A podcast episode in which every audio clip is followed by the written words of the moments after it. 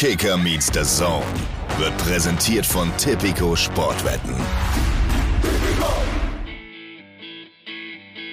Kicker meets the Zone, der Fußball-Podcast mit Alex Schlüter und Benny Zander.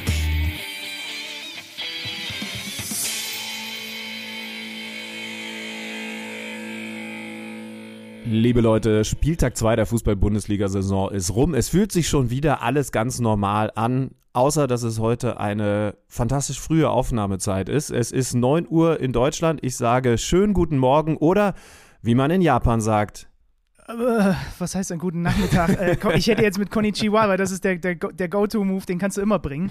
Hallo und guten Tag hier aus Okinawa. Hier ist es halb fünf, hier ist es nachmittags, aber ich weiß nicht, was das auf Japanisch bedeutet. Entschuldige. Wie viele Wörter kennst du, Benny Zander? Das ist übrigens Benny Zander, Leute. Es ist, also mag sein, dass er ein bisschen anders klingt, weil er in einem auf einem anderen Kontinent lebt dieser Tage, aber er ist es immer noch.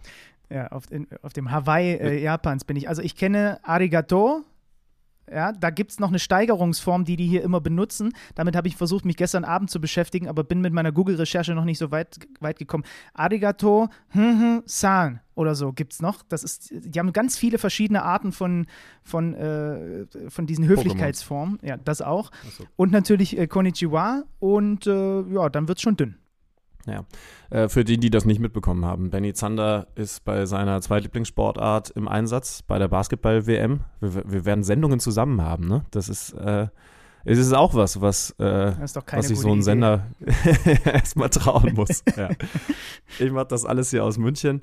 Und äh, Benny in Japan mit, was hast du gesagt? Halb fünf? Halb vier? Was, wie spät ist jetzt? Halb fünf. Sieben Stunden voraus bin ich dir. Wenn du gerade ins Bett gehst, ist hier schon halb. Also, und das hat was zur Folge natürlich, Schübenmann, dass es hier in Japan gibt es in der Bundesliga ein Montagsspiel weil wir euch ja voraus sind. halt Protestiert ihr dagegen? Hier wird aber richtig Dampf dagegen gemacht. Aber es ist schon sehr kurios, muss ich sagen, wenn man an einem Samstagabend um halb elf die Bundesliga-Konferenz guckt. Mhm. Stimmt, das ist ja abends. Ich mochte das in, in den USA immer, dass man es so zum Frühstück hatte. Mhm. So, so guckt man ja im Moment hier die Basketball-WM. Ne? Ja. Also morgen zum Beispiel mache ich das Deutschlandspiel um 9.30 Uhr. Übrigens habe ich gerade gelogen, ne? es, ist, äh, es ist nicht 9 Uhr, sondern 9.30 Uhr. Wenn, wenn die Findigen unter euch jetzt sagen, hä, wie kann es denn bei, bei, bei Schlüti um 9 Uhr sein? Benny ist es, es ist 4.30 Uhr nachmittags. Äh, siebeneinhalb Stunden Zeitverschiebung gibt es, glaube ich, nicht. Ja. Wenn du noch zwei Kilometer nach links fliegst, dann ist da eine halbe Stunde nochmal gut gemacht. äh, ja, aber sonst geht's dir gut, ja? Ich muss mir, äh, ich weiß noch, als du in China warst, äh, kulinarisch, kulturell keine Sorgen machen. Oh, das ist, ein, das ist ein ganz wildes Thema. Also erstmal mit dem Jetlag bin ich ganz okay klargekommen, aber wir sind hier nicht im, ich sag mal, richtigen Japan, sondern wir sind, weil auf Okinawa oh, fast, fast, ja, hart ausgedrückt, weil hier fast 30.000 äh, US-amerikanische Truppen stationiert sind und unmittelbar um uns herum auch so die, diverse äh, Militärbasen ist, sind wir hier wirklich, das Hotel von uns und auch das Teamhotel ist, ist das sogenannte American Village. Und das ist wirklich wie ein Theme Park, wie, eine, äh, wie, wie so ein Vergnügungspark gemischt mit äh, Filmkulisse auf amerikanisch getrimmt, damit die Truppen sich hier heimisch fühlen. Hier gibt es mehr Burgerläden als äh, japanische Restaurants, sage ich jetzt mal. Okay, das ist krass. Ja, aber hey, äh, Kulturschock bei mir. Also ich bin jetzt mal wieder ein paar Tage in München ähm, oh, die SZ schickt gerade eine, eine Eil-News, Söder bestellt Eiwanger in Flugblatt-Affäre zur Sondersitzung ein. also, das sind die Themen, die wir hier aktuell haben, während, während du Burger in Japan isst. Meine Güte. Aber ein bisschen Fußball hast du geguckt, sagst du. Ja, ja, ja, natürlich. Ich äh, weiß doch, dass ich hier meiner äh, Funktion nachkommen muss, dass ich auch äh, Alex Schlüter so ein bisschen die Bälle zurückspielen kann. Deswegen Samstagskonferenz, ähm, da, auch das Spiel danach, auch wenn das schon spät war, weil ich dann nicht so richtig gut schlafen konnte, äh, habe ich mir reingeprügelt und alles weitere versucht im, im Real Life so gut es geht zu verfolgen. Also ich kann die Ärmel hochkrempeln, wir können anfangen. Ja, äh, ihr habt das ja schon mitbekommen. Wir wollen diese Folge ausgedehnt über diesen zweiten Spieltag reden, mal ohne Interview, wobei das nicht ganz stimmt, denn wir werden nachher noch einen Gast da haben, Oliver Hartmann. Eine große Frage, die Benny Zander schon aufgeworfen hat, wie gut ist Leipzig eigentlich mit diesen Top-Abgängen, aber eben auch Top-Zugängen? Ihr habt schon die ganze Romantik, die bei Benny Zander so mitgeschwungen ist, mitbekommen. Er hat sich in mehrere Offensivspieler verliebt, das ist zumindest meine Behauptung. Äh, ob das so standhält, wenn wir bei Oliver Hartmann abgecheckt haben, wie gut die eigentlich wirklich sind da in Leipzig, das werden wir herausfinden. Also wir rufen, eventuell ist das auch die Motivation des Benny Z, während er weg ist in der Heimat in Leipzig an und sprechen über RB. Ich würde aber sagen, wir fangen nicht mit diesem Freitagsspiel an, sondern, denn da ist mir noch was reingeschneit, äh, fangen in Freiburg an. Die haben ja Samstag gespielt gegen Bremen. Zugegebenermaßen war das jetzt nicht das Spitzenspiel, das spektakulärste Spiel dieses so sagen, Spieltags. Ja. Aber Robin hat mir eine Nachricht geschickt beziehungsweise mich verlinkt, als er im Stadion war bei eben jener Partie und hat gesagt, in Freiburg hören sie offensichtlich auch KMD. Erinnerst du dich? Ich habe ähm, mich lautstark beschwert, dass das so schöne Freiburg einen architektonischen oder auch einfach nur stilistischen Fehler gemacht hat und in diesem neuen, immer noch relativ neuen Stadion da über dem, über dem Ultrablock die, also wenn man Ultrablock sagt, also so, so eine hässliche Betonwand hochgezogen hat, in, in hässlichem Grau. Und sie haben sie jetzt, das Foto habe ich bekommen, sie haben sie gestrichen. Sie ist jetzt in Rot und Weiß, schillernd über den lautstarken Fans. Und man, also es fehlt eigentlich nur das KMD-Logo noch drauf. Wir haben wir ein Logo? Ja, doch, genau. Hä? Natürlich haben wir ein Logo. Sag mal, du machst hier, machst hier gefühlt zehn Jahre diesen Podcast und dann fragst du, ob wir ein Logo Ich habe gerade überlegt, ach stimmt, oder sind das nur unsere beiden Gesichter oder als, wir als Comicfiguren? Wir hatten schon so viel. Das gibt's doch wohl nicht. Äh, ich möchte äh, übrigens, es kann sein, dass es vielleicht daran liegt, dass ich einfach am anderen Ende der Welt bin, aber dein Mikro ploppt ein bisschen, aber das nur äh, am Rande, also vielleicht ein klein wenig weiter weg davon lieber. Äh, oder vielleicht liegt es auch daran, dass es sich in Japan alles ein bisschen anders anhört. Das kann auch sein, das werden wir herausfinden. Also wir fangen jetzt mit Freiburg an und du willst mir also erzählen, dass du jetzt felsenfest der Überzeugung bist, dass die das mit dem Stadion deinetwegen gemacht haben. Ja, und die Schönheit ist zurück in Freiburg. Das hässliche Grau ist jetzt rot und weiß. ähm, äh, ja, nur das, nur das Spiel ist jetzt halt zäh. Aber meine Güte, liebe Breisgauer. Es gibt, man, man muss sich halt manchmal entscheiden. Ihr habt, ihr habt ein schmuckes Stadion jetzt. Äh, war tatsächlich ein, ähm, wie, wie würde Wolfuß sagen, ein Steinchen klopfen. Äh, sie vergeben einige Chancen, Michael Gregoritsch allen voran. Sie sind auf der anderen Seite aber auch so standardstark, dass sie immer wieder alleine über diese ruhenden Bälle Aktionen haben. Also ich weiß gar nicht, wie viele, wie viele gefährliche Aktionen sie nach Ecken und Halbfeldfreistößen hatten in dieser Partie. Hat eben aber bis tief in die Nachspielzeit gedauert, dass Rückkehrer Philipp durchladen konnte und das 1 zu 0 gegen Bremen macht. Hast du schon so einen groben Eindruck von dem, was Freiburg in dieser Saison ist? Nicht wirklich. Also du hast es gesagt, sie haben sich trotzdem in diesem Spiel, wir müssen sie auch gleich noch rumdrehen und auf die Bremer gucken, haben sich Chancen erspielt und hatten ein paar Mal auch einfach einen, also da, da war eigentlich der Torschrei schon auf den Lippen, aber Bremen hatte halt einen herausragenden Pavlenka hinten drin. Ähm, aber gerade auch mit Maximilian Philipp noch als, als, weiterer, als weiterer Variante da vorne mit drin, ich, ich habe noch kein, kein komplettes Grundgefühl, aber das, das, was du sagst, ist ja im Grunde genommen das, was man irgendwie auch bei Union die ganze Zeit mit sich rumträgt. Ne? Selbst wenn das Spiel vielleicht auch mal sehr zäh ist, irgendwo kommt schon Torgefahr her. So, und äh, gut, jetzt war das bei diesen Großchancen, die du gerade erwähnt hast, bei den Freiburgern nicht bei allen der Fall.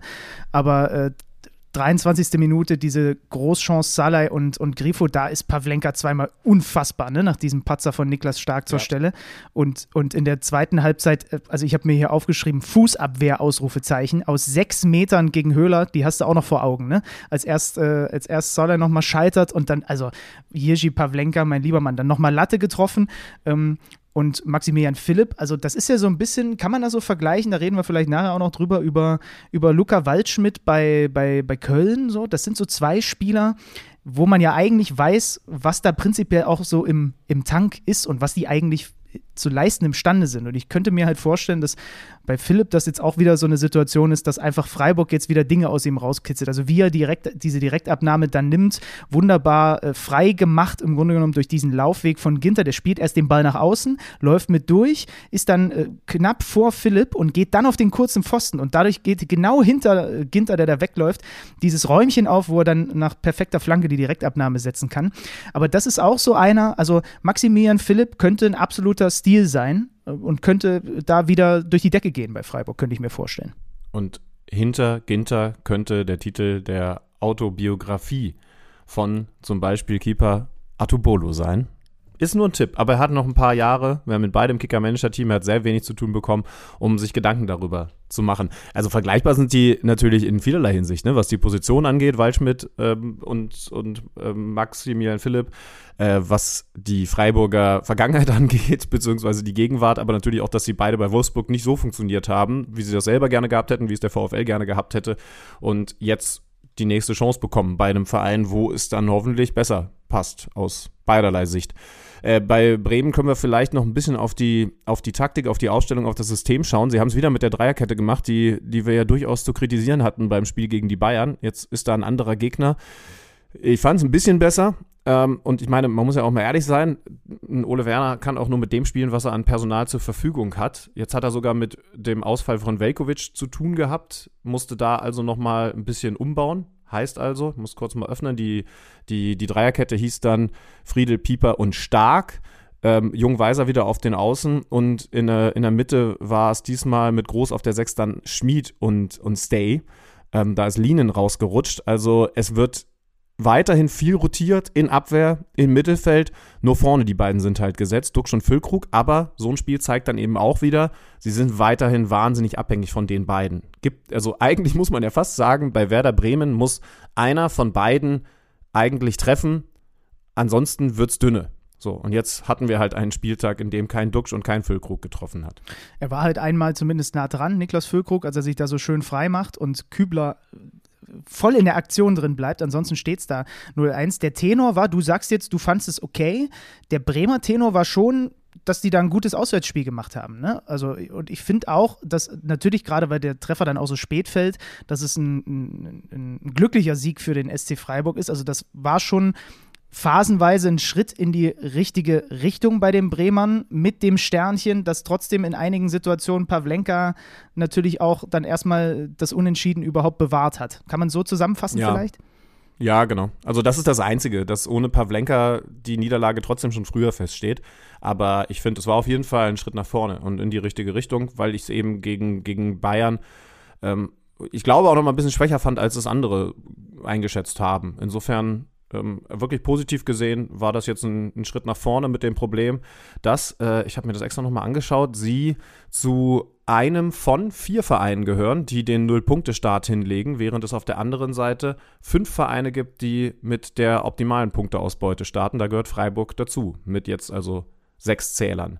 Ähm, da gehört ebenfalls mit dazu der VfL Wolfsburg, der den ersten FC Köln, die hatten ja gegen Dortmund am ersten Spieltag verloren, mit 2 zu 1 schlägt. Also da sind wir dann bei Luca Waldschmidt, der gegen seinen ja, Ex-Verein ist in dem Fall dann die falsche Formulierung, ne? Immer noch Verein, immer noch Arbeitgeber, aufgelaufen ist und auch treffen sollte. Ja, und wie? Also, das hatte ich doch, das hatte ich doch nicht nur dir privat gesagt, sondern auch hier im Podcast, ne? Dass Waldschmidt so einer sein könnte, den vielleicht für, was waren es beim Kicker-Manager-Spiel, 1,6 mit in den Kader reinnehmen mit seinem linken Fuß und wenn er dann fit bleibt, freut man sich vielleicht am Saisonende.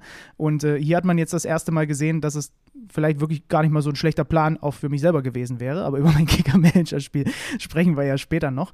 Ähm, also, Luca Waldschmidt mit dieser, mit dieser Situation zum 1 zu 0, mit diesem wunderbaren Abschluss, ähm, wird nur eskortiert. Im Zentrum sind so ein paar um ihn herum, aber keiner macht ihn eben richtig zu, keiner macht den linken Fuß richtig weg und ähm, dann haut er das Ding da rein, nachdem die Wolfsburger vorher eigentlich schon geklärt hatten. Ich habe im ersten Moment gedacht, oh, wie hat der Adamian denn das gemacht, der mhm. den da weiterleitet? Aber dann ist mir aufgefallen, ach so, das war einfach nur eine missglückte Annahme, die zur Vorlage wurde. Oder habe ich mich verguckt? Ja, ich glaube, die Frage hat sich in dem Moment Adamian selber auch gestellt, aber er bekommt den Assist dafür. Ja. Weiß, also denke ich zumindest mal. Ja. Der Kicker ist da ja immer sehr streng, aber ich glaube, ich glaube, man gibt ihm dafür, auch wenn es ein bisschen ungewollt gewesen ist, einen Assist. Ja, und du hast ja recht mit Waldschmidt. Also der war bei Wolfsburg leider äh, nicht nur nicht gut, sondern auch nicht mit dem Selbstbewusstsein und dem Selbstverständnis ausgestattet, dass er genau in der Aktion an den Tag legt. Und deswegen kann das für ihn selber, für den ersten FC Köln schon Hoffnung machen, weil er ja genau solche Aktionen kann. Das hat er ja bei Freiburg gezeigt. Äh, jetzt gehört zur ganzen Wahrheit, dass der VfL zu dem Zeitpunkt auch schon hätte führen können, weil Wind, über den wir noch reden werden, schon eine Riesenchance, eigentlich eine Doppelchance, erst per Kopf und dann mit dem Fuß hatte. Da hat Schwäbe, ähnlich wie Pavlenka, überragend überragend pariert. Äh, in der Zwischenzeit gab es dann leider auch wieder schlechte Nachrichten von Davy Selke, der, der abermals verletzt raus ist, der Oberschenkel, also eine muskuläre Geschichte hat dazu geführt, dass der Mann, auf den man ja jetzt eigentlich Hoffnungen setzt, ne, der sich da vorne schon klar durchgesetzt hat, bei diesem, wie ich immer noch finde, eher Überangebot an Mittelstürmern, die Nase vorn hat. Ich meine, die schlagen sich auch alle irgendwie regelmäßig mit, mit Verletzungen rum. Er ist, er ist jetzt auf jeden Fall raus, dafür kam ja Adamian und der gibt dann also diese Vorlage zum 1 zu 0 zu dem Zeitpunkt äh, nicht völlig unverdient, aber schon ein bisschen glücklich für den ersten FC Köln. Aber der VfL Wolfsburg antwortet. bevor ich jetzt hier wieder sage, dass das toll gewesen ist, darfst du das 1 zu 1 gerne beschreiben. Ach, wie, schon, wäre schon in Ordnung gewesen, aber übernehme ich, weil war wirklich toll. Also eine wunderbare Kombination. Der Beschleuniger ist Wimmer in dem Moment und das aber, also Swanberg hat mir ja immer wieder auch in der vergangenen Saison schon sehr gut gefallen. Nicht durchgängig, aber immer wieder. Und wie er den Ball jetzt so temperiert auf Wind ablegt, der dann ruhig bleibt im 16er, das in aller Ruhe reinmacht, das ist, das ist hoch anspruchsvoll gewesen von Swanberg. Ne? Also super von Wimmer überhaupt ja. erstmal das Ding so, so, so zu beschleunigen und wie der dieses 1-1 auflegt, großartig. Ja, es ist vom Fußball-IQ, also beim VfL selbst, wahrscheinlich der, der schlauste sagt man dann schon auch so, ne? Ja. Äh, und ich glaube, ligaweit gibt's gibt's auch nicht ganz viele, die da mithalten. Also der hat auch seine, der hat auch seine Schwächen, aber, aber so die Aktion, die, diese, dieses, dieses spontane Gefühl oder doch mehr so den Überblick zu bewahren, ist ja da schon im 16er abzulegen auf Wind, der das dann sehr souverän macht. Ja, Chapeau. Ähm, dann hat, äh, sind wir eigentlich weiter? Mager der Major an die Latte geschossen mit dem linken Fuß. Lass uns ja jemand, ihn einfach den Major nennen, kann. bitte. Das fände ich herausragend. Lovrom Major. Der, der, der, Major mit dem Schuss an die Latte, obwohl er da auch hätte querlegen können. Und dann gibt es das 2 zu 1 äh, Mähle, den ich ja im Managerspiel habe. Und ich glaube, das, das war ein, ein absolut okayer Einkauf. Ja, ja, definitiv. Ja, ja, während, während Jens wieder auf der Bank gesessen hat in der Verteidigung, das ist, glaube ich, so mein Loose-Pick. Aber, aber Mähle, der, der eingerückt ist, da könnt ihr euch mal einen Knoten ins T-Shirt machen. Das wird noch ein Thema als Außenverteidiger in der Mitte irgendwie für Wirbel sorgen. Ähm, Wind dann im Nachsetzen bekommt den Ball nochmal vor die Füße. Aber können wir da dann davon sprechen, dass der Mann, okay, der gibt in der ersten Halbzeit auch einen weg, weil er mit dem Kopf nicht genau genug zielt, aber dass, dass der im Moment so den besten Lauf hat, so dieses größte Selbstverständnis vorm Tor hat in der gesamten Fußball-Bundesliga. Ich glaube, ich glaube, nur wenn du diesen Lauf hast, dann fällt dir dieser, dieser Schuss auch nochmal so vor die Füße und nur dann drückst du ihn auch nochmal so über die Linie. Ich, ich würde vielleicht den Namen Boniface da nochmal mit reinschmeißen. Also vom Selbstverständnis her auch in ähnlichen Sphären vielleicht gerade unterwegs, aber du hast recht. Und es ist irgendwie dann, also da muss man ja auch kein Wolfsburg-Fan sein. Ich habe ja auch schon immer mal wieder vergangene Saison gesagt, ne, ich mag ja diesen, äh, diesen äh, Jonas Wind einfach.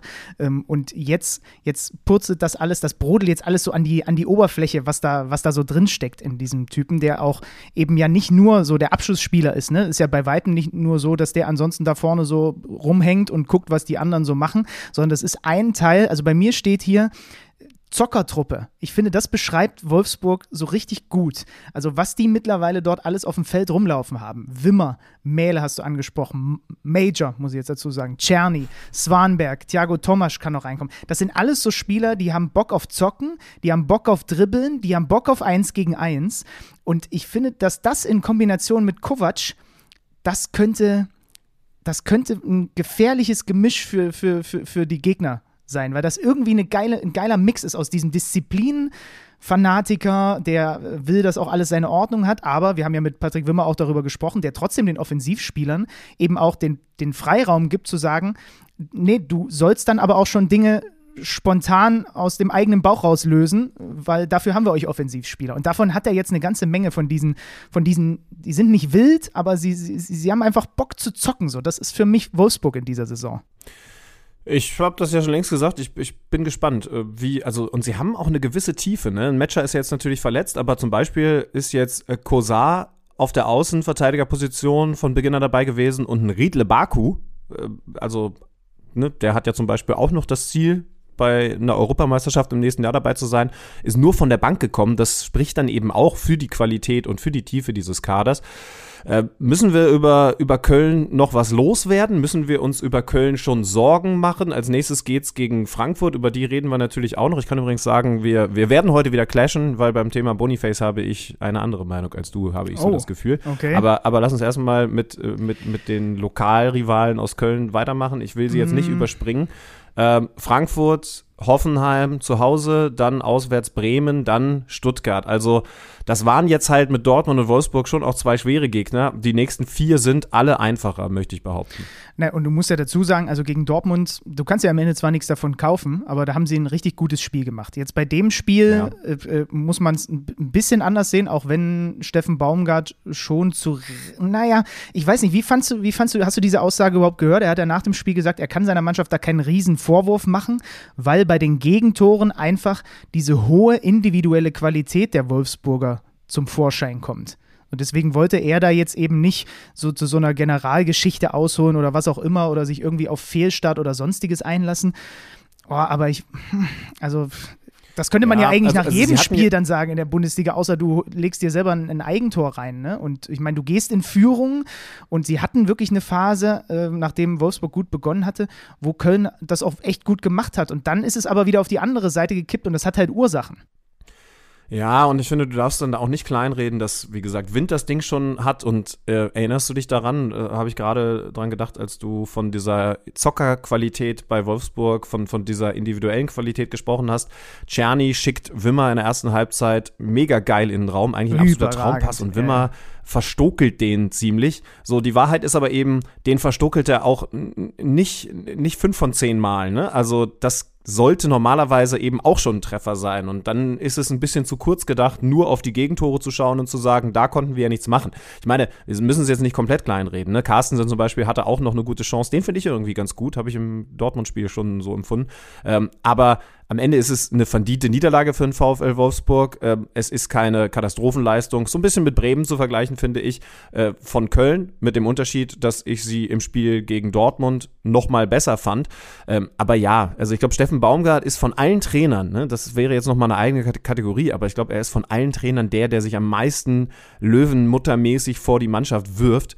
Insofern ist klar, dass er die jetzt da nicht in Senkel stellt und trotzdem muss man ja eben auch äh, schauen. Aber ich, ich glaube, ich habe mir so ein bisschen die Antwort selber schon gegeben. Die nächsten Gegner, die werden es dann entscheiden. Jetzt gehst du aber eben mit null Punkten rein, ein Punkt gegen Dortmund, dann, dann, dann wäre ja alles fein so weit. Dann verlierst du halt auswärts, äh, äh, ach nee, es war zu Hause, das muss man schon sagen, äh, gegen Wolfsburg. Aber ein Punkt wäre immer noch okay gewesen und dann jetzt eben die ganz klar schlagbaren beziehungsweise auf Augenhöhe befindlichen Gegner. Muss man jetzt so ein bisschen, so ein bisschen schauen. Ähm, Lass mal Derby machen, oder? Kommen? Ach, siehst ja, du. Ja. dann fangen wir ja, doch, dann, dann, machen wir doch da weiter. Also Bochum gegen Dortmund, das kleine Revierderby. Am Ende ein 1 zu 1 und unterm Strich steht, und du kannst mir vielleicht erklären, was wir damit anfangen, wieder eine, eine dürftige Leistung vom BVB, wie zuletzt gegen Köln. Wir haben wieder Aussagen von Jan, von Brandt nach dem Spiel dass das einfach im Moment nicht genug ist. Julian Brandt auch sogar, finde ich, relativ, relativ deftig, was er da so hingeschoben hat, dass der eine oder andere überhaupt nicht in der Verfassung und, und Form gerade ist, in der man sein müsste, um in der Bundesliga eben dann äh, auch Dreier einzufahren. Die haben übers ganze Spiel, da musste ich fünfmal hingucken, um das zu sehen, drei Schüsse aufs Tor abgegeben und das bei 70 Prozent Ballbesitz, aber das war halt ganz, ganz viel toter Ballbesitz und ich frage mich halt, was, also das wird ja noch häufiger auf die Dortmunder in dieser Saison zukommen. Wir können ja gleich noch kurz den, den Spielfilm hintereinander weg durchgehen, aber wo sind die, wo sind die Lösungen? Wo sind die Abläufe? Was ist der Plan, wenn dir der Gegner so viel den Ball überlässt, dass das in Zukunft nicht mehr so häufig so passiert und zum Beispiel mein Sebastian Aller vorne halt komplett in der Luft hängt? Erinnerst du dich dran, als wir über den letzten Spieltag gesprochen haben und ähm, natürlich dieses ganze Drama mit der ja fast schon weggeworfenen Meisterschaft analysiert haben. Und irgendwann haben wir gesagt, es ist eigentlich, also so bitter das ist, aber es ist entscheidend, dass das retrospektiv nur der Anfang von was ganz Großem gewesen ist. Und ähm, ich weiß noch, dass ich gesagt habe, die ersten Spieltage, die werden das direkt zeigen. Da ist es dann eben auch eigentlich ganz gut, dass man mit einem Heimspiel startet, dass man sofort wieder, wir sind da, guck mal, es ist sofort wieder die Euphorie da, so, so überschwappen lässt auf die Mannschaft. Und jetzt muss man nach zwei Spieltagen festhalten, die Stimmung ist immer noch gut, weil es halt der Signal Iduna Park ist, weil es Borussia Dortmund mit, mit den Fans ist. Aber, aber die Euphorie ist jetzt direkt weg. Ne? Also dieses, dieses, das letzte Spiel ausgeklammert. Und das wäre möglich gewesen, wenn du jetzt gut reinkommst in diese Saison, ohne diese Probleme, auf die wir gleich noch ein bisschen genauer eingehen müssen. Aber wenn du, wenn du jetzt einfach weiter durchrauscht, wie das eben in der Rückrunde gewesen ist. Das war die beste Rückrundenmannschaft, über die wir hier reden, bei der wir jetzt schon nach den Problemen suchen müssen. Und zwar genau suchen müssen. Und zwar genauer als bei anderen Vereinen. Das zeigt ja, dass das, was gerade eben passiert ist, nochmal viel kritischer ist als bei anderen Mannschaften, die jetzt vielleicht nicht so dolle in die Saison reingekommen sind. Wir reden ja übrigens immer noch von einer Mannschaft, die jetzt vier Punkte nach zwei Spielen auf dem Konto hat. Aber auch da, und Edin Terzic, so gut kenne ich ihn auch, der weiß ganz genau, dass diese Zahlen lügen.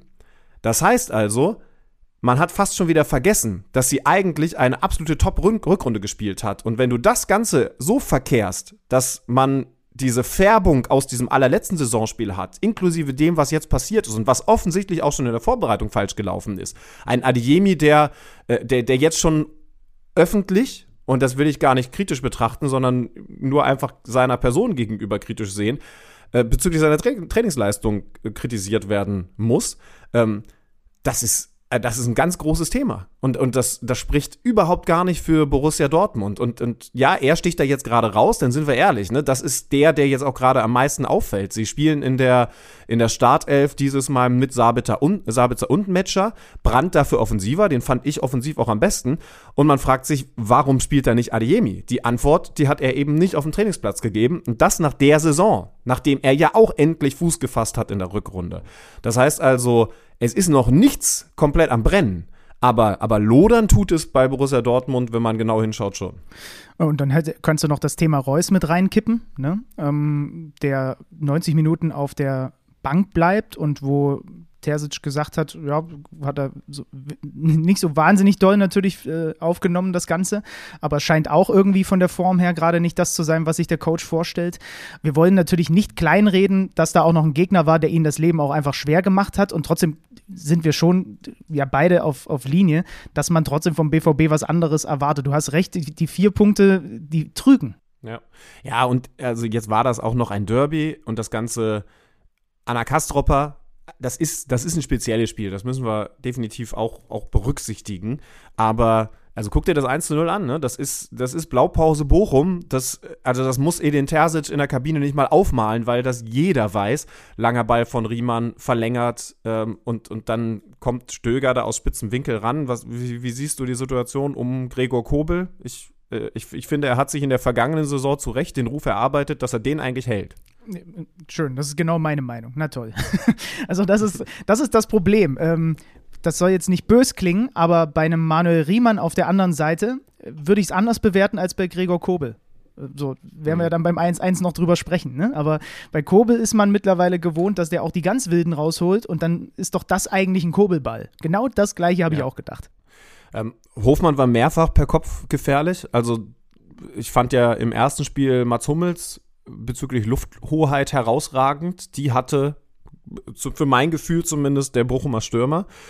Und trotzdem macht, wir wollen es jetzt auch nicht zu dramatisch machen, Dortmund noch den Ausgleich malen quasi aus dem Stand. Ähm, ist, ich habe also ich noch drei, vier Mal, es ist so ein, so ein so unterschiedlicher Einstellungsding gewesen.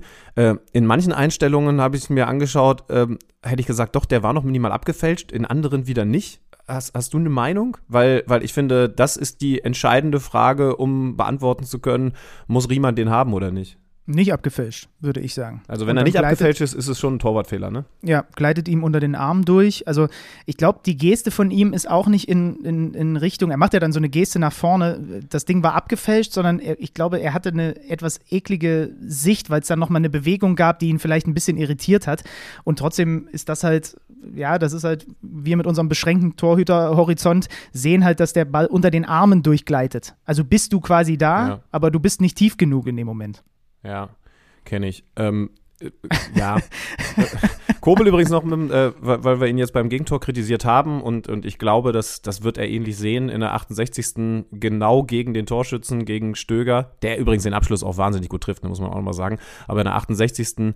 sieht die Sache dann andersrum aus mit dem Sieger Kobel, absoluter Superparade. Ähm, aber gibt dann auch nochmal einen Pfostentreffer von Osterhage in der 86. Ähm, Lattenkopfball Hofmann, also die gefährlicheren ja, genau. Abschlüsse hatte, hatte ganz klar Bochum. Ganz klar. Ja. Hm, also ihr merkt schon, ich glaube, da müssen wir Dershi auch in den nächsten Wochen mal mit reinholen. Oder äh, wir haben ja, ah, das kann man ja auch kombinieren. Wir haben da ja was Neues. So viel, so viel darf ich auch schon mal verraten. Ähm, kommen wir gleich zu in dieser Saison. Da müssen wir uns bei der Kategorie auch mal Borussia Dortmund kümmern. Aber lass uns, lass uns die, unsere berühmte Halbchronologie beibehalten und über das Heimduell sprechen. Über, über was? Über das Heimduell? Das haben wir. Heidenheim-Hoffenheim. Ach, Heid ich habe jetzt wirklich überlegt, wo kommt, wo kommt der, wo kommt das jetzt her? Was verpasse ich jetzt wieder? Was habe ich vielleicht nicht mit? Okay, Heidenheim gegen, gegen Hoffenheim. Ich Dann bin ja ich einmal in Japan und schon gibt es ein Heimduell. äh, 3 zu 2. Die TSG gewinnt, obwohl der Aufsteiger mit 2 zu 0 führt. Äh, Jan-Niklas Beste übrigens der Mann mit dem besten Haar auf dem Kopf, Haar unten am Kinn-Verhältnis in der kompletten Fußball-Bundesliga und auch noch ein sehr sympathischer Geselle äh, nach dem Spiel im Könntest Interview. du definieren, wie das Verhältnis ausgeprägt sein muss? Also muss es 50-50 mindestens sein, dann, dann, dann wäre ich auf jeden Fall raus. Ähm, ja, mindestens. Ist es, ist es besser? Also je mehr, je mehr Anteil unten im Vergleich zu oben ist, desto cooler bist du, desto wikingeriger bist ja. du oder, oder was ist das richtige Verhältnis? Definitiv. Hast du da schon genauere Studien? Definitiv. Also ich würde sagen 70-30, dann kommst du so in diese Vikings-Richtung, genau wie du sagst, dass man so ein bisschen nordisch angehaucht ist. Hätte ich gerne, dass, ich könnte aber wahrscheinlich 20 Jahre versuchen, mir einen Bart wachsen zu, der würde niemals so lang werden bei meiner spärlichen Behaarung im, im, im Kinnbereich. 46 Staffeln Vikings geschaut, aber der Bart will nicht ja. Riesen im Hause Zander. Aber wie er den da reinmacht, ne? Also vorher kommt ja noch dazu, Oliver Baumann wird mal wieder seiner Rolle als absoluter Elverkiller gerecht. Ich habe nochmal in die Statistik reingeguckt. 15 Elfmeter oder Strafstöße, Entschuldigung, Patrick Ittrich, seit 2009 gehalten bei insgesamt 59 Strafstößen. Das ist eine Quote von leicht über 25 Prozent, Schlüti. Der hält also leicht über jeden vierten Strafstoß in der Fußball-Bundesliga, Oliver Baumann. Ja. ja, wir haben ja mal mit ihm darüber gesprochen, wenn ich mich richtig erinnere. Also nicht nee, hier oder? im Podcast, nicht hier im Podcast, so, aber du, ja, glaube ich. Ja, dann war das wieder, dann, dann, war das, war das im Privaten. Nee, dann war das für an, an einem anderen Mikrofon. Ja. Und dann, aber da müssen dann, wir mal mit ihm drüber sprechen. Äh, da hat er interessante Sachen zu sagen. Ja. Und dann Jan-Niklas Beste, dieser Freistoß aus, das ist ja schon fast eher in der Nähe der Grundlinie gewesen, ne? aber dann, wenn du halt ein, ein Linksfuß bist und dann, und dann überlegst du, glaube ich, kurz, dann kalkulierst du kurz, okay, was, was, was sind die Chancen? So, soll ich mal den Basler rausholen oder nicht? So, der hätte ihn. Klar, das war also, übrigens der Toni Kroos. Es war, wenn, dann ist es der spiegelverkehrte Toni ja, ja, Kroos. Der, ja, ja, ähm, auch wenn der damals indirekt gewesen ist und noch einmal angetickt werden musste. Oben links in den Knick. Beste hatte er am ersten Spieltag noch gefehlt, weil die Frau hochschwanger war. Mittlerweile ist der Nachwuchs da. Da ist er auch direkt nach dem, nach dem Spiel wieder hin, um ein bisschen äh, auf andere Gedanken zu kommen. Unterm Strich ist das eine vollkommen verdiente äh, Halbzeitführung für die Heidenheimer gewesen, ja, ähm, die mit, mit ihren klassischen Tugenden äh, da aufgetreten sind, die das gefährlichere Team waren und die dann eben äh, in der zweiten Halbzeit durch Pieringer nach einer Ecke von Beste auch noch nachlegen. Da sieht Ilas Bebu überhaupt nicht gut aus. Der ist nämlich eigentlich dran, aber lässt sich dann äh, komplett abschütteln. Aber das Verrückte ist, dass Hoffenheim dann erwacht und Hoffenheim dann das Spiel einmal komplett auf links dreht. Ja. Bayer in Bayer war es, ne? Äh, Habe ich richtig genau. Notiert? 77. Ja. Ähm, macht, den, macht den Anschlusstreffer, ja, das noch, das noch relativ unspektakulär. Ich glaube auch für Heidenheim im eigenen Stadion eher so nah vorsichtig. Äh, jetzt müssen wir mal abschauen und dann kommt Hoffenheim offensiver. Ich weiß gar nicht, ob, ob äh, Pellegrino Materazzo da auch offensiver gewechselt hat. Ich äh, muss, das muss ich, das habe ich mir nicht notiert. Das muss ich gerade mal nachschauen. Äh, Becker kam für Prömel, Bayer auch eingewechselt für Kabak, ja. Ähm, Dann ist es offensiver. Ja, viel gewechselt. Ja, ja, ja. Sko für Bülter, Vogt für Brooks ist, ist positionsgetreu.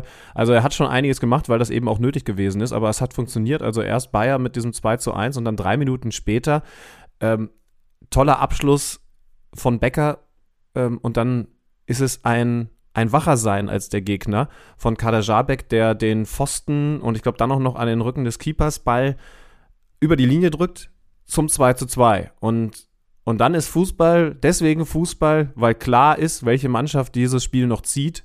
obwohl das über weite Strecken der Partie anders ausgesehen hat. Und dann müssen wir über den kaltschnäuzigsten Elfmeterschützen der Fußball-Bundesliga reden. Ähm, hast, du die, hast du die doppelte Ausführung von Kramaric gesehen? 90. Minute? Ja, ja, klar. Eisekalt, ne? Also äh, Ich habe mir das angeschaut und also entschuldige, er, er ist ja sowieso ein abgezockter Stürmer, gar keine Frage. Ähm, und ich weiß nicht, wahrscheinlich hast oder hast du es live sehen können in, in Japan? Das habe ich live sehen können. Um 23 ja, ja, ja, ähm, dieser Elfmeter, er tritt an. Ähm, äh, übrigens, ja, eingefädelt, glaube ich, ist schon die richtige Entscheidung. Aber gewesen, kurioses, also, kurioses Foul, weil es ist ein langes Bein nach hinten gewesen von Sears Leben. Ne? Das sieht man jetzt auch nicht so oft, dass einer quasi nach hinten nochmal austritt. Ja, hast, ja, hast recht. War, ich fand es auch dadurch ein bisschen so undynamisch komisch und es hat halt nicht, es, ist, es, es knallt halt nicht so, aber, aber äh, irgendwie auch bei Betrachtung der Bilder dann die richtige Entscheidung. Naja, Kramaric läuft an, äh, schaut hoch, schiebt den verzögernd, aber wirklich auf kullerndste Art und Weise ausgeschaut in die linke Ecke. Und wenn ich euch das jetzt erzählt habe, wird der Findige unter euch sagen, oder die Findige, aber halt, da fehlt ja noch was ähm, ein Pfiff, genau. Denn das Ding war noch nie angepfiffen gewesen und er hat also, nachdem er diesen, diesen A-Elfmeter, den ja jeder Schütze, der häufiger antritt in der Bundesliga, für sich abgespeichert hat. Ne? Also Variante A, es war nicht irgendein Elfmeter, 90. Minute, Stand 2 zu 2, also der, der vermeintlich, und am Ende ist es ja so gewesen, den Siegtreffer bescheren wird. So, A-Elfmeter vergeben. Und ich habe mit ein paar Leuten geschaut und habe gesagt, so, jetzt bin ich gespannt. Packst du nochmal Variante A aus? Ausgucken heißt ja jetzt gar nicht, dass er den zwingend wieder links unten hinschiebt, sondern eben das macht, was der Keeper ihm anbietet. Äh, und ich habe mich aber gefragt, wenn du als, als Schütze so offenbarst, dass du halt Hauptsache lange stehst, einfach dahin gehst und lange guckst, ob du dich das ein zweites Mal traust. Und was ich halt so geil finde, ist, er tritt nochmal an. Dieses Mal ist das Ding angepfiffen. Und er macht es einfach noch cooler und schippt das Ding in die Mitte. Also, also quasi, ich habe meine coolste Variante A aber nee, halt, ich habe noch als Variante B noch mal was Cooleres. Also was, was wäre denn der dritte Elfmeter gewesen, dass er den mit der Hacke reinschießt? Vor allem ist es jetzt sein 101. Tor in der Bundesliga gewesen. Kommst du auf die beiden Spieler, die aktuell in der Bundesliga sind, die häufiger getroffen haben als er? Hui. Über 100 Tore? Boah, geh, gute Frage. Geh an die alten ähm, Recken ran. Geh an die alten Recken ran, die schon ewig dabei sind. Die alten Recken, ja, weil ich, weil ich äh, also, äh, Marco Reus? Jawohl, Nummer 1. Ähm, äh, Leverkusen. Und dann gehst du von gelb zu rot. Ach so, Thomas Müller. Das ist absolut korrekt. Und der dritte in diesem Bunde ja. ist André Kramaric. Und das ist schon auch ja. aussagekräftig, ne? Ja, stimmt. Ja. Und Wollte ich mag auch die auch mal weg, aber irgendwie ist er dann doch immer da geblieben wir haben heute irgendwie ein bisschen Delay, ich merke das. Das ist hier das Okinawa-Delay. Ähm, ich mag auch diese Kombination jetzt mit, mit äh, Wechhorst, also um den Spielfilm zu Ende zu machen. Heidenheim hatte hin, hat hinten raus durch Mainka noch die Riesenchance zum 3-3. Da klärt Vogt auf der Linie, da hat sich die Einwechslung gelohnt. Ähm, und ich mag diesen Mix mit Kramaric um Wechhorst herum, der ja jetzt begonnen hat. Und ich habe mir vor, vorhin noch mal den Spaß gemacht. Du hast ihn ja in deiner Kicker-Manager 11, ne? Ja. Ich, also habe dann natürlich direkt vergessen, ihn jetzt aufzustellen, aber, oh. aber. ich habe mir alle, alle Aktionen von äh, Wout Weghorst nochmal angeguckt, weil ich wissen wollte, ob er immer noch so spielt wie früher in Wolfsburg. Ähm, oh, neun, ja, 39 Ballaktionen, zwei Torschüsse. Jetzt noch nicht so wahnsinnig aus, aber er ist immer noch ein unglaublich aggressiver Anläufer. Er ist direkt sehr gut ins Kombinationsspiel integriert gewesen von den, äh, von den äh, Hoffenheimern, wie er Bälle klatschen lässt, dieses, dieses Wandspieler-Element, was er mitbringt, perfekt auf den Mitspieler klatschen lassen, auch mal Kopfballduelle einfach verlängern, gewinnen, wie auch immer. Also alles, was der, was ich mir halt, ich habe halt wirklich jede Aktion von ihm gesehen, die er in diesem Spiel hatte und der Großteil davon hatte echt Hand und Fuß und in der Kombination mit diesem spielintelligenten, ähm, auch gerne hängend operierenden Kramaric, finde ich den Mix, dazu dann dieses wilde über Bülter und, und, und Bebu auf dem Außen, das dahinter äh, spielerisch starke Leute wie, wie Grillitsch zum Beispiel, wie Vogt. Aber diese Kombination da vorne, Weghorst und Kramaric, wir haben ja gesagt, das verändert für uns vieles, was die Hoffenheimer in dieser Saison angeht, dass sie den noch dazugeholt haben. Ähm, das das hat, mir schon, hat mir schon gut getaugt, was ich da von ihm gesehen habe, auch wenn er jetzt nicht genetzt hat. Hätte dir ja aber im Kicker-Manager-Spiel eh nichts gebracht. Nee, aber ich habe ich hab genau die Hoffnung, deswegen danke für den Scouting-Bericht, dass, dass er das weiterhin so hat, weil das eben kein reiner, reiner Knipser ist. Da müssen wir bei Alea noch hinschauen. Da, da weiß ich nicht, ob das der goldene Pick von dir gewesen ist. Sagen wir mal ähm, so, Schlödmann, es gibt ja die Möglichkeit beim Kicker-Manager-Spiel, nachdem das Transferfenster geschlossen ist, schon einen Transfer vorzuziehen. Und ich spiele schon mit einem leichten Gedanken im Sturm, aber da kommen wir, ja, da kommen wir nachher noch hin. Ja, Äh, sprechen wir über einen Stürmer, den ich habe, ähm, der jetzt aber noch nicht die allergrößte Rolle gespielt hat. Fofana, hast du den auch?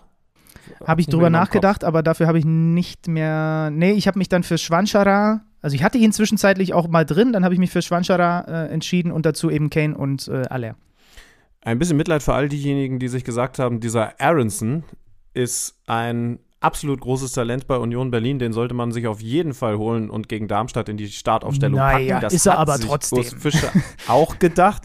Äh, das Problem bei dieser Personalie war, dass sie nicht ganz lange auf dem Platz gestanden hat. Äh, ganz frühe und sind wir ehrlich, auch eine, eine sehr naive gelb-rote Karte in der 21. Minute. Da war, da war, war Ittrich war Schiedsrichter, oder? Oder ich glaube, Itti hat's. Äh, ja, Idi ja. hat's, gemacht, ja, aber. Ball wegkicken gefällt dem Idi gar nicht. Ja, erst Ball wegkicken und dann auch, also da kann man ja von mir aus äh, drüber reden. Ich finde, ich finde, das ist eine richtige Entscheidung. Und zwar jetzt nicht, weil Patrick Ittrich ein Freund und Fan dieses Podcasts ist, sondern, sondern weil das eben einfach die Regel ist.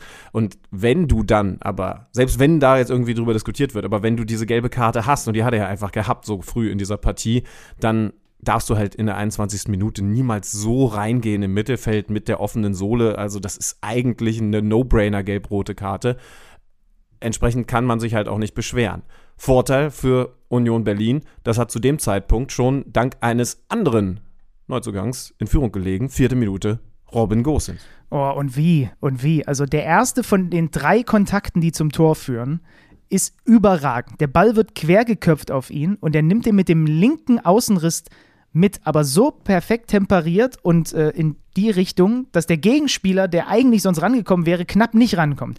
Und dann ist der zweite Kontakt genauso gut und der dritte ist dann der Abschluss in höchsten äh, so halb im Wegfallen, ne? weil das ja alles in und, also diese, diese drei Kontakte passieren in so einer komprimierten Zeitspanne ja? und dann im Wegfallen mit seinem starken linken Fuß haut er das Ding da rein.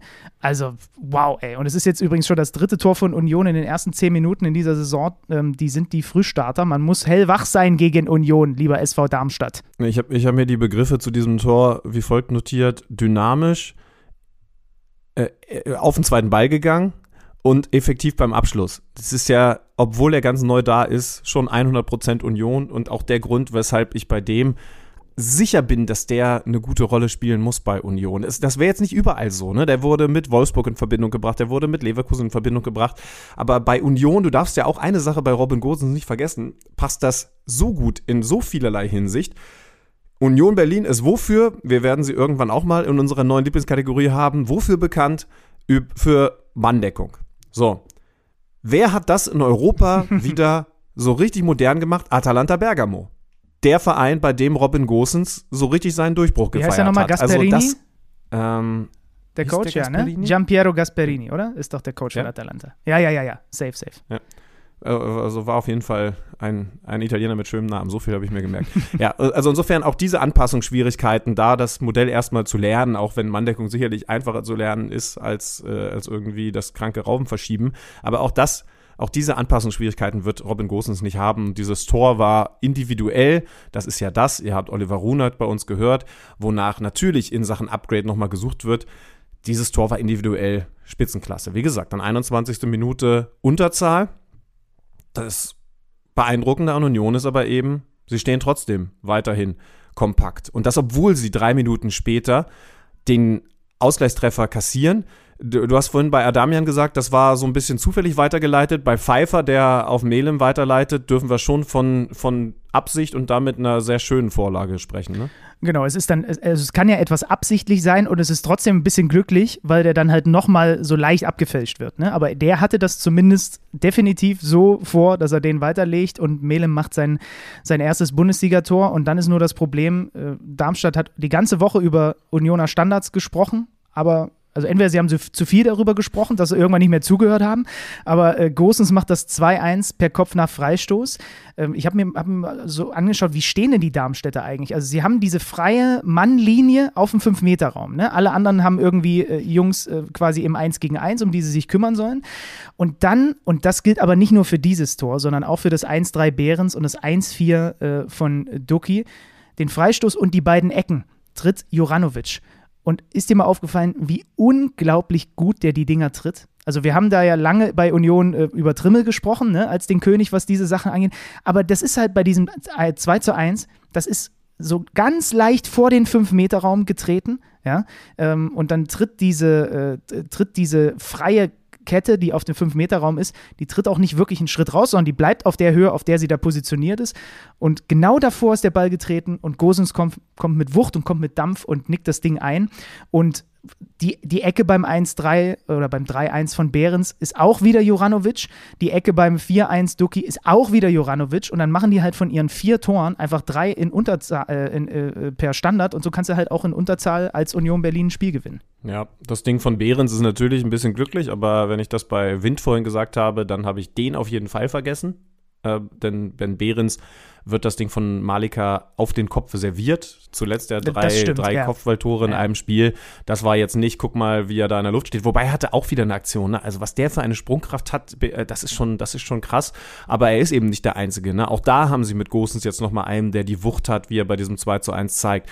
Döki, der, der, boah, das sah schlimm aus, der bei seinem eigenen Treffer liegen bleibt, weil er, weil er mit dem Gegenspieler zusammenstößt, ähm, hat aber natürlich auch eine enorme Kopfballstärke. Das heißt also, ich denke bei Union, das war bei Trimmel schon schon, so und jetzt eben Juranovic, der viele von diesen Standards übernommen hat. Äh, du musst das Ding auch nur auf diese Höhe bringen. Also sagen wir mal sechs, sechs Meter, je nachdem, wie scharf du das Ding reintrittst, sechs Meter, sieben Meter vom Tor weg. Und dann kannst du dir aussuchen, ob kurzer Pfosten Gosens reinknallt, ob in der Mitte Behrens reinknallt oder am langen Pfosten Dürki. Ne? Also du hast, du hast so viele Leute, bei denen du dir fast sicher bist, die werden ihr Kopfballduell schon ziemlich wahrscheinlich Und dann hast gewinnen. du noch Leite, ne, der auch noch den, den Pfosten ja. einmal nach Ecke trifft. Also es ist ja noch nicht mal Schluss. Das ist ja das Krasse. Also da kommen halt einfach ja. zu den drei, die du aufgezählt hast. Und ich meine, Behrens ist das ist ja wirklich, du sagst es, von der Sprungkraft, aber auch vom Timing und das ist ja absurd, wie gut dieser Typ im, im, im Offensivkopfball ist oder generell im Kopfball. Werden wir über den auch noch beim Blick in Richtung Europameisterschaft reden? Die, ist, ist das der Spieler? Komm, ist Hot Take, 28.08., 10.18 Uhr deutscher Zeit, äh, 28.14 Uhr äh, japanischer Zeit. Ist das der Spieler, über den Fußball Deutschland äh, zur EM-Nominierung spricht, weil man sagt, so, der bringt nochmal ein neues Element rein? Bei dem weißt du, der, der holt sich die hohen Bälle? Genauso einen brauchst du? Naja, oder, oder ist er dafür dann doch noch zu weit weg dann? Also, wenn es nach mir geht, dann gerne weil erstens mag ich sowas, dass du verschiedene Facetten in so einem, in so einem, in so einem Offensivkonstrukt hast bringt er denn eigentlich wirklich so ein neues Element rein, was der Füllkrug ihnen nicht auch bringt? Ist es, wenn dann nicht eher sowas so nach dem Motto, jetzt brauchen wir Füllkrug plus X da vorne und dann könntest du Behrens noch dazu schieben? Und ich meine, dann hast du halt wirklich Wucht und Kopfballstärke und körperliche Präsenz mit im Zweifel zwei Stürmer da vorne drin, weil was ich ich habe ja auch gesehen, ne? Hansi Flick und Rudi Völler waren im Stadion, Kedira hat nicht gespielt, dann können sie auf Gosens achten, dann können sie vielleicht mal Robin Knoche ein bisschen genauer auch mal in Augenschein nehmen und dann, okay, Kevin Volland hat wahrscheinlich mit der Nazio schon längst abgeschlossen. Das haben sogar wir, glaube ich, mit ihm im Podcast schon mal äh, thematisiert. Ja. Aber ist es nicht vielleicht, also wer ist denn eigentlich der klassische 1B-Mittelstürmer gerade in der Nationalmannschaft hinter Niklas Füllkrug? Also wir reden von einem Mittelstürmer, ja? Ja. Ähm, Gibt es doch eigentlich keinen, ja, oder? Vielleicht, ja, vielleicht ist er dann schon so weit, wenn, wenn uns jetzt niemand durchrutscht. Ja. Also, also Mokoko ist, ist so langsam auch ein bisschen Sorgenkind, aber, aber auch da warten wir mal ab. Ne? Ähm, das könnte noch, das könnte noch der Kandidat für die Position werden. Aber klar, im Moment Behrens. Wer weiß, ob wir noch über, über so Leute wie, wie Glatzel oder so sprechen. Aber, aber also das macht ja zumindest erstmal Hoffnung. Ist doch schön, dass wir darüber reden können. Weil, also im Moment ist er, ist er der kopfballstärkste Spieler, zumindest mal Offensivspieler der Liga. Und er wird dazu eben auch noch großartig eingesetzt. Meistens von den Mitspielern, und in dem Fall sogar vom Gegenspieler. Und übrigens, wohl, sein kongenialer Partner bleibt wohl, ne? Geraldo Beckers verdichten sich jetzt die Zeichen, dass er bei Union äh, bleibt. Ist in der 25. für Fofana eingewechselt worden, musste dann aber in, in der zweiten Halbzeit auch raus. Aber es sieht jetzt sehr danach aus, dass er bleibt. Das habe ich hier bei mir noch stehen, was Union angeht. Und bei Darmstadt steht gedacht. hier der gleiche, ja, ich auch nicht, hätte ich auch nie gedacht. Und bei Darmstadt steht hier der gleiche Satz, der in einer gewissen anderen Art auch bei Heidenheim steht. Beide Aufsteiger zeigen, dass sie in der Liga konkurrenzfähig sind, aber zahlen echt in, an beiden Spieltagen bitteres Lehrgeld. Ne? Also dieses Standarddebakel, wir haben vorher noch gar nicht drüber gesprochen, wie Heidenheim auch diese Dinger dann da teilweise verteidigt hat. Äh, und ich weiß noch nicht, ähm, was das für einen möglichen Trend oder für einen, also wie wir, na, wie wir, sagen wir mal, in acht Spieltagen über die beiden sprechen. Ob das jetzt dazu führt, dass wirklich relativ schnell dieser Lernprozess auch kommt, ähm, weil immerhin ist auch bei Darmstadt, ist, ja, haben wir auch am ersten Spieltag schon besprochen. Ich hatte da ja so ein bisschen Fragezeichen. Es ist nicht so, dass sie, dass sie da irgendwie wahnsinnig unterlegen durch die Liga marschieren, aber beide machen noch, machen noch Fehler, die du dir in der Bundesliga einfach nicht erlauben kannst, weil sie auf dem Level dann wirklich einfach bestraft werden. Ne? Ja, und Union Berlin zeigt, wie man sich als Aufsteiger nicht nur in der Liga etablieren kann, sondern, wir schreiben nur den zweiten Spieltag, aber jetzt sogar von der Tabellenspitze grüßen kann. Nach dem Auftaktsieg 4-1 gegen Mainz. Jetzt also der nächste deutliche Sieg. Und so ist man als eins von fünf Teams mit der optimalen Punkteausbeute dank des Torverhältnisses ganz, ganz vorne.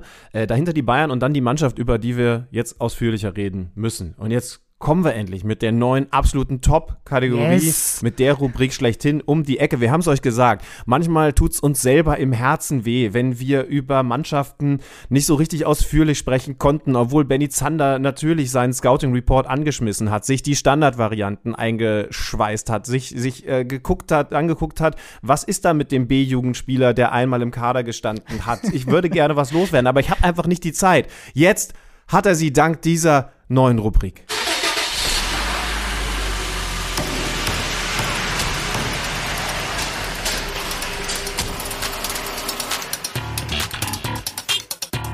Der KMD Teamcheck. Oh, a Shoutout an Tim, der uns diese Rubriken immer wieder baut. Und hier, also wirklich, ich im ersten Moment wusste ich noch nicht so genau, äh, wie ich mit der, wie ich zu dieser Mucke stehe. Aber dann hat mir Schütti gesagt, hörst dir noch zwei, dreimal an und mittlerweile bin ich ein dermaßener Fan. Dann auch diese, diese Auto, dieser Autowerkstatt-Sound, diese Hupe. Äh, ich möchte am liebsten ich eigentlich, dass wir jeden, jeden Spieltag möchte ich diese Rubrik spielen. Aber dazu haben wir zu wenig Teams in der Liga. mir ist jetzt auch gerade aufgefallen, war, war, was, woran mich diese, diese Musik erinnert. Ich sag's dir nicht, da kommst du in den nächsten Folgen noch, wir können du spielst es gerne auch nochmal als Abbinder gleich, ja. aber, aber, aber du kennst diese, diese Töne auch. Ähm, ich, du wirst herausfinden, woher. Aus, äh, aus etwas anderem, sehr populären. Nee, vielleicht sogar noch populärer okay. als dieser Podcast.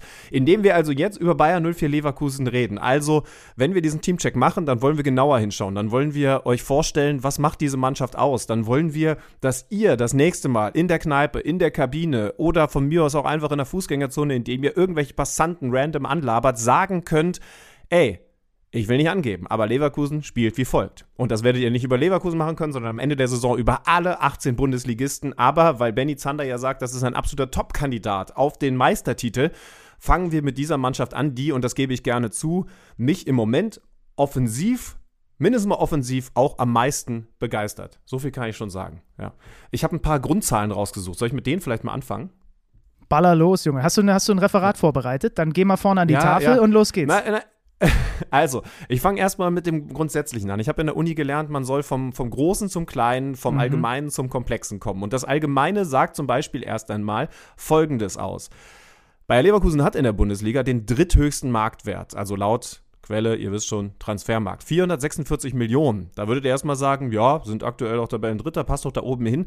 Aber wir werden in dieser Folge auch noch über Leipzig reden. Da sind sie zum Beispiel davor. Also sie sind hinter Bayern und Dortmund im Moment das Team mit dem dritthöchsten Marktwert. Sie sind das Team mit dem zweitniedrigsten Altersdurchschnitt im Kader. Zusammen mit dem VfL Wolfsburg 23,9 Jahre. Nur die Stuttgarter sind noch jünger mit 23,5 Jahren.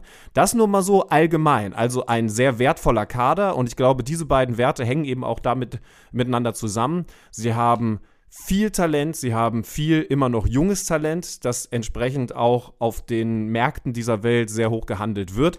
Aber weil wir sie so attraktiv finden, hoffen wir natürlich, dass sie noch lange mindestens bei in der Bundesliga, aber am schönsten, im schönsten Fall bei Bayern und für Leverkusen bleiben werden.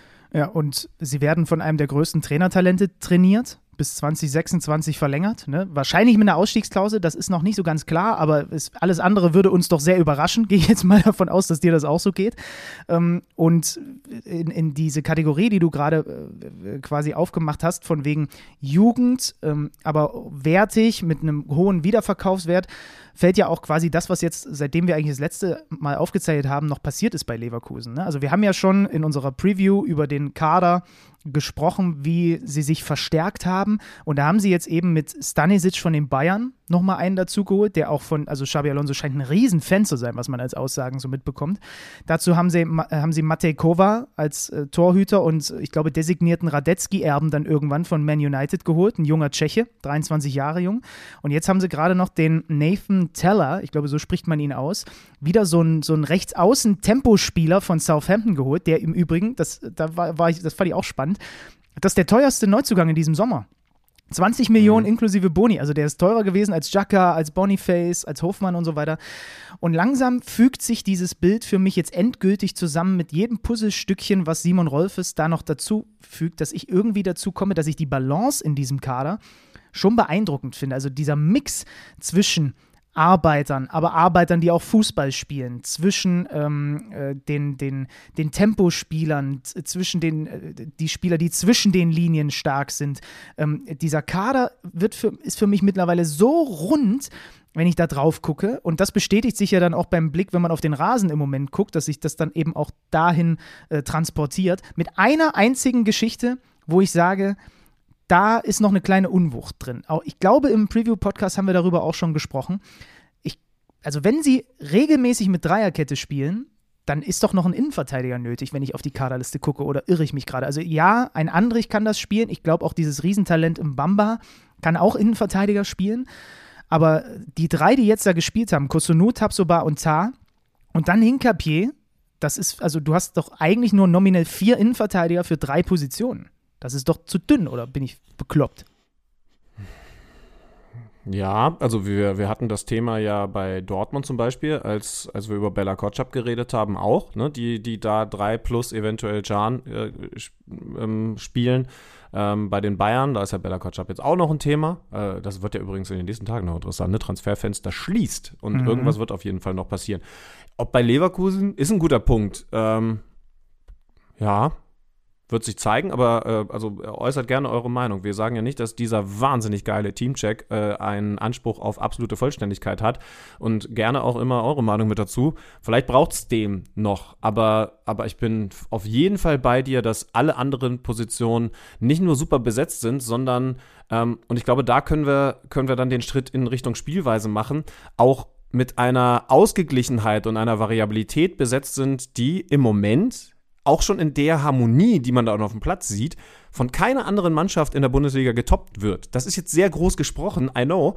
Und es gibt auch Schwächen, über die reden wir dann auch noch. Aber, aber das ist in der Offensive im Moment so gut, dass es absolut beeindruckend ist. Und, und um das vielleicht mal anzureißen, also das, was ja bei Bayer 04 Leverkusen seit Xabi Alonso als weiterhin die bekannteste, berühmteste Personalie, ich würde sogar sagen, noch leicht vor Tante Käthe im, im Verein, ist, also seit der da angekommen ist, ist ja die Grund, ich sage erstmal Herausforderung, vielleicht auch Problematik, dass Xabi Alonso geholt wurde als einer, der für Ballbesitz steht, der für Kurzpassspiel steht. Das hat er bei Real Madrid hochgehalten, bei Liverpool ein bisschen anders, aber als Aktiver auf jeden Fall selber, deswegen haben wir ihm ja alle so gerne zugeschaut, vor allen Dingen natürlich auch in der Nationalmannschaft, genauso an den Tag gelegt.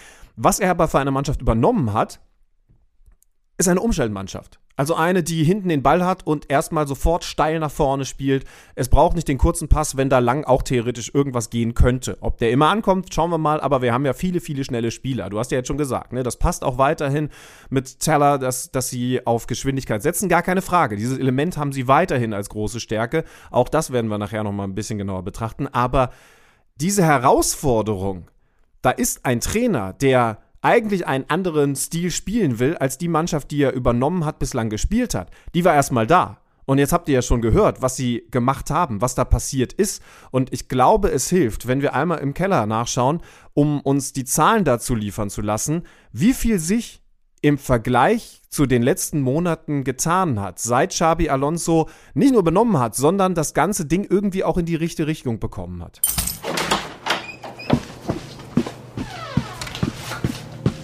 Neues aus dem Datenkeller. Präsentiert von Tipico Sportwetten. Was unterscheidet das Team von Xabi Alonso im Vergleich zur Vorsaison? Wir haben dafür mal in die Statistiken geschaut und die wichtigsten Unterschiede herausgearbeitet. Der erste Punkt, der auffällt, das Zentrum wurde verstärkt. Und nein, nicht nur aufgrund der Verpflichtung von Granit Xhaka, sondern auch in Angriffszonen lässt sich eine klare Fokussierung auf das Zentrum feststellen. Liefen in der Vorsaison nur 33% aller Angriffe durch das Zentrum, sind es in dieser Saison rund 44%. Die 58 Angriffe durch die Mitte sind übrigens absoluter Topwert in der Liga. Ebenfalls Topwert in der Liga sind die 277 Sprints pro Spiel, die Leverkusen in dieser Saison anzieht. Im Vergleich zur Vorsaison sind es knapp 40 Sprints mehr pro Spiel. Angepasst haben sich in dieser Saison auch die Passmuster bei Leverkusen. Der Anteil der kurzen Pässe stieg auf 54% an. Das sind fast 10% mehr, als es noch in der Vorsaison waren. Und das hat natürlich auch Auswirkungen darauf, dass die Anzahl der Pässe pro Spiel gehörig anstieg. Und zwar um fast 100 Pässe mehr pro Spiel als noch in der Vorsaison. Diese 100 Pässe mehr pro Spiel finden aber nicht einfach irgendwo in der eigenen Abwehrkette statt, sondern in der gegnerischen Hälfte. Kein Team in der aktuellen Bundesliga-Saison spielte mit 302 Zuspielen mehr Pässe pro Spiel in der gegnerischen Hälfte als Bayer Leverkusen. Unter diesen vielen Pässen leidet die Torgefahr aber auf gar keinen Fall, denn rund 5 Abschlüsse mehr pro Spiel gab die Werkself im Vergleich zur letzten Saison ab und mit 6 erspielten Großchancen liegt Leverkusen in dieser Saison sogar auf Platz 1 in der Liga. Um es für euch bei den ganzen Zahlen nochmal kurz zusammenzufassen. Leverkusen hat in dieser Saison das Zentrum verstärkt und setzt dabei mehr auf das Kurzpassspiel. Dieses Kurzpassspiel findet aber in der gegnerischen Hälfte statt und wird mit einer hohen Dynamik und vielen Abschlüssen kombiniert. Klingt erstmal nach einer guten Kombination und wohin diese Kombination am Ende die Werkself führen wird, das lässt sich natürlich nach zwei Spieltagen schwer sagen. Tipico scheint dabei noch nicht so richtig an eine Meisterschaft der Werkself zu glauben und gibt Leverkusen nur die viertbeste Quote. Ab 18 Jahren erlaubt nach Whitelist. Es besteht Suchtrisiko. Hilfe unter buwei.de. Neues aus dem Datenkeller. Präsentiert von Tipico Sportwetten. Danke, Freddy. Da steckt eine ganze Menge drin. Also ich habe mal eben parallel beim Zuhören umgerechnet. Also wenn du 40, über 40 Sprints mehr pro Spiel hast und du den Torhüter rausnimmst, heißt das, dass jeder Spieler, wenn man es auf die 10 Feldspieler rechnet, viermal mehr sprintet. Das wird nicht ganz aufgehen, die Rechnung, weil die Innenverteidiger natürlich äh, eher weniger daran beteiligt sind. Aber das in Kombination mit den viel mehr Pässen, die aber viel näher zum gegnerischen Tor stattfinden und offensichtlich viel mehr Torgefahr heraufbeschwören, wie man es ja jetzt auch äh, im Spiel gegen Gladbach dann eben auch plakativ gesehen hat, ist natürlich schon ein tödlicher Cocktail, ne, den der Alonso da zusammen gemixt hat. Ja, lass uns mal auf den Platz gucken. Du hast von einer Dreierkette gesprochen bei Bayern 04 Leverkusen. Das ist prinzipiell richtig. Das ist es aber eigentlich nur gegen den Ball, weil Xabi Alonso, wenn Leverkusen den Ball hat, etwas macht, was exakt auf die Stärken der Leute, die er da zur Verfügung hat, die eben auch so viel mitbringen, zugeschnitten ist. Frimpong ist in Ballbesitz kein Außenverteidiger, sondern ein Außenstürmer. Nominell bei Dreierkette dann ob Drei- oder Fünferkette, ihr wisst, das ewige Spielchen, der rechts außen. Aber er schiebt vor und du siehst im Aufbauspiel immer wieder, dass Kosunu wirklich exakt hinter ihm positioniert ist. Das heißt also, der, der eigentlich der rechte Innenverteidiger dieser Dreierkette ist, der ist dann ein rechter Außenverteidiger. Grimaldo auf der linken Verteidigerposition spielt ein bisschen tiefer, hat aber auch noch eine ganz spezielle Rolle, kann ich, kann ich gleich noch erklären. Das heißt also, da hast du schon mal dieses asymmetrische, das wir aus der Nagelsmann-Zeit von den Bayern kannten, das aber eben vor allen Dingen auf die enorme enorme Qualität von Frimpong zugeschnitten ist. Jetzt stellt sich natürlich die Frage, wenn der Frimpong da vorne so hinschiebt, was ist denn dann mit dem, der da eigentlich steht? Denn die haben ja auch noch offensive Außen, Außen in Anführungszeichen. Und dann kommen wir zum Neuzugang Jonas Hofmann. Das passt sehr, sehr gut, denn er ist nicht nur sehr spielintelligent, sondern einer, der sich auch mit dem Weg ins Zentrum oder sogar mal ganz vorne rein wohlfühlt. Das heißt also, der macht immer wieder gerne Platz für Frimpong, der auf der Außenbahn bleibt und da rechts nur darauf wartet, dass er mal ins Tempo gehen kann oder ins 1 gegen 1. Geht genauso wie Würz ja gerne zwischen die Linien. Das heißt also, Würz wie Hofmann sind so die freien Radikale. Während, und das ist ja das, was du, glaube ich, besonders magst, auch so als Weiterentwicklung, auf den Positionen dahinter im Mittelfeld in der Zentrale absolute Abräumer sind. Da ist ein Andrich im Moment nur auf der Bank. Ich glaube, Benny Z hat noch gesagt, dass das einer wird, den wir zur Europameisterschaft, ich habe jetzt versucht, den Behrens hinzulegen, aber du hast, glaube ich, gesagt, dass das einer ist, den wir zur Europameisterschaft im Kader haben werden oder zumindest in der wird Verlosung. Auch so. Im Moment der spielt, der, spielt der eine kleine Rolle. Ne? Ja, er ist noch, er, ist, aber, ihm fehlt einfach noch die Form. Er hat ja lange verletzungsbedingt gefehlt. Und wenn, wenn du natürlich, also, also du hast natürlich mit Jacka und Palacios auch brutale äh, Qualität als Konkurrenz auf der Position. Palacios wird mir, glaube ich, wird, glaube ich, immer noch unterschätzt unterschätzt von vielen. Was das für ja. ein Terrier dort ist, gepaart mit fußballerischer Klasse. Ja, international glaube ich nicht, weil er eben in der Nationalmannschaft äh, auch schon sehr erfolgreich gespielt hat, in der Bundesliga vielleicht tatsächlich. Schaka ist natürlich der sofort neue Leader. Das haben wir bei diesem Spiel gegen Gladbach, dass sie ja 3-0 gewonnen haben, die Leverkusener auch, auch gesehen. Und ähm, wozu führt das alles? Freddy hat es ja in den Zahlen schon angeführt. Ne? Es ist keine Mannschaft mehr, die grundsätzlich darauf aus ist, Ballbesitz zu erobern und in die Spitze zu spielen, wo, wo sie ja auch weiterhin theoretisch eine ganze Menge Möglichkeiten hätten. Und wenn sich das alles ergibt, vor allen Dingen natürlich nach Führung, auch weiterhin auf Geschwindigkeit, auf Konter setzen.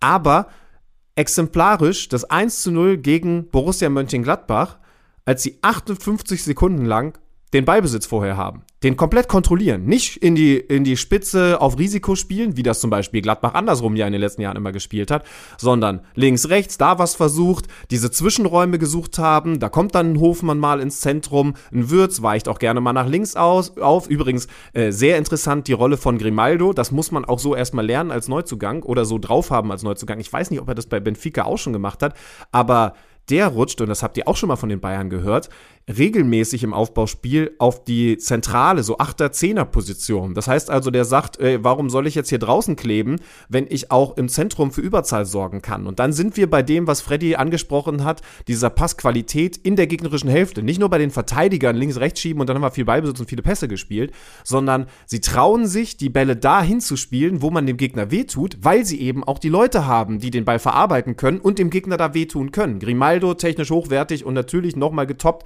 von einem wie Würz, der für dieses Spiel perfekt funktioniert. Und deswegen glaube ich jetzt schon, er ist, er ist eigentlich der heißeste Kandidat auf den Titel Spieler der Saison, weil er genau diese Ballsicherheit in den gefährlichen Zonen, aber eben auch in den eigentlich so schwer zu kontrollierenden Positionen verkörpert. Und dazu kommt dann Chaka, der die Pässe spielt, die du immer noch unterbewertet findest, nämlich diese Hockey-Assist auch das sehen wir bei diesem 1 zu 0. Ne? Er ist in der zentralen, eigentlich Kimmich-Position, chippt den Ball dahinter. Grimaldo ist durchgelaufen, in dem Fall tatsächlich von der Außenposition. Und dann müssen wir noch über diesen Mittelstürmer reden, den du, habe ich schon rausgehört, sehr, sehr gut findest. Ja, aber das weißt du ja. Du kennst mich mittlerweile lang genug. Du weißt, dass ich diese Art Spieler, und das ist tatsächlich auch der Gamble, den ich dann jetzt bis zum bis das Transferfenster beim Kickermanager nochmal öffnet, ob ich wirklich sage, ich parke Geld einfach auf meinem Konto und wechsle Aller für, für Boniface, ähm, weil er, glaube ich, auch einfach ein Spieler ist, äh, der einfach durch die Art, wie er spielt, sich auch immer noch mal 0,5 besser in der, in der Note am Ende darstellt, weil er so auffällig ist und weil er alles ja, mitbringt. Ja. Also er ist so, wie viel, der hat jetzt elf Abschlüsse.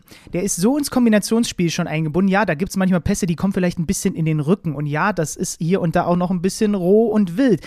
Aber das ist ja ein Gesamtpaket, was da nur darauf wartet, dass Xabi Alonso oben das erste Schleifchen aufmacht und dann ist unten drunter nur noch das bisschen Papier und das ist jetzt schon so leicht offen also das, ich, ich, also wow. Also einfach nur wow. Als ich das gegen Gladbach gesehen habe, jetzt wieder, und ich hatte ihn im Kicker-Manager-Spiel und habe umgebaut und ach, unglaublich. Also ich, ich finde den gut und ich, ich finde auch krass, was da jetzt für ein Luxusproblem auf Xabi Alonso zukommt, aber ich würde dir genau wegen dieses Problems nicht zum Kauf von Boniface raten, weil da halt ein Patrick Schick noch kommt und der hat Qualitäten, an die kommt Boniface im Moment nicht ran.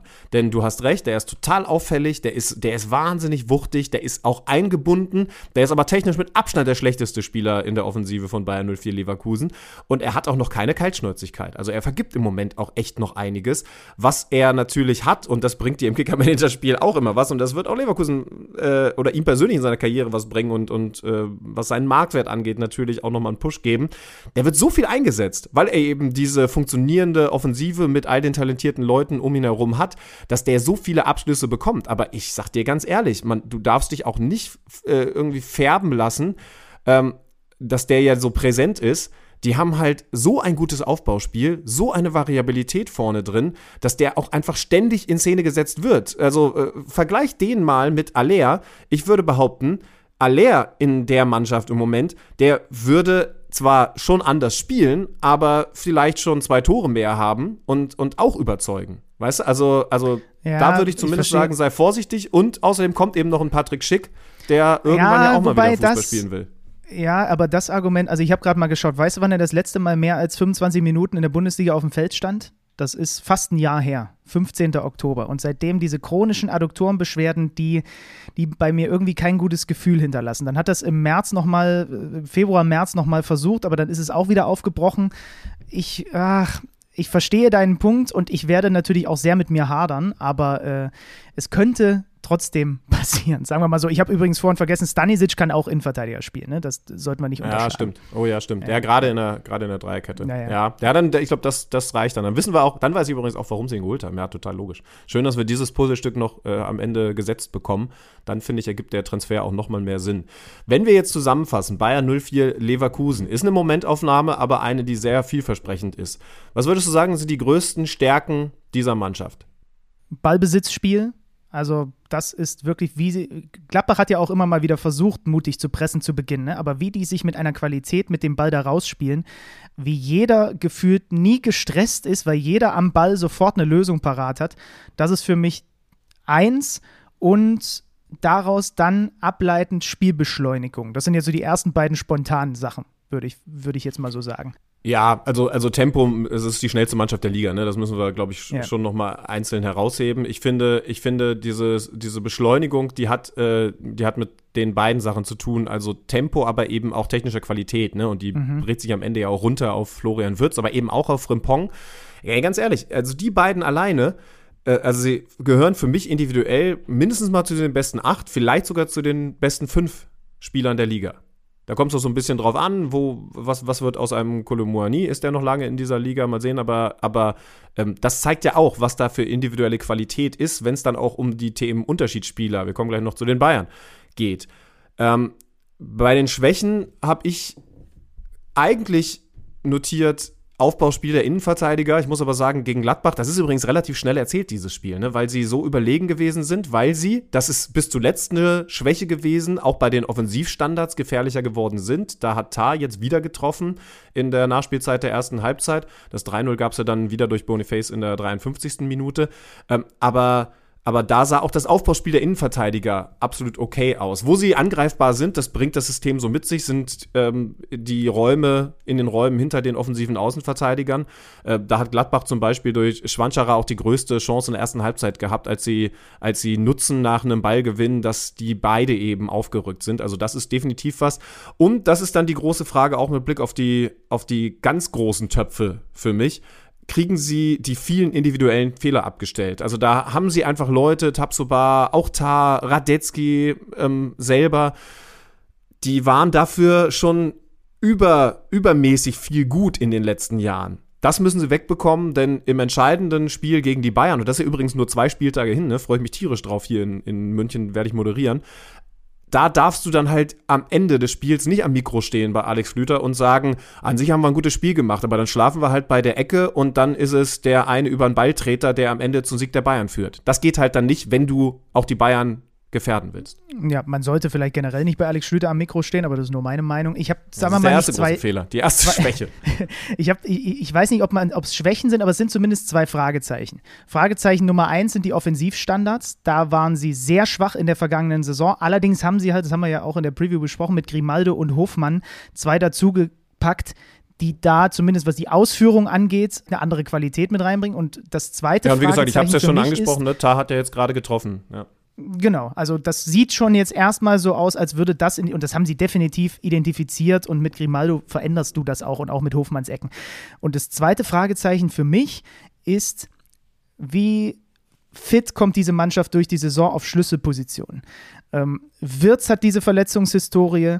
Schick, haben wir gerade drüber diskutiert, kommt vielleicht irgendwann aus der Verletzungshistorie jetzt auch mal wieder raus. Und man darf nicht vergessen, Boniface ist auch zweimal lange mit einer Knieverletzung in seiner Karriere schon ausgefallen.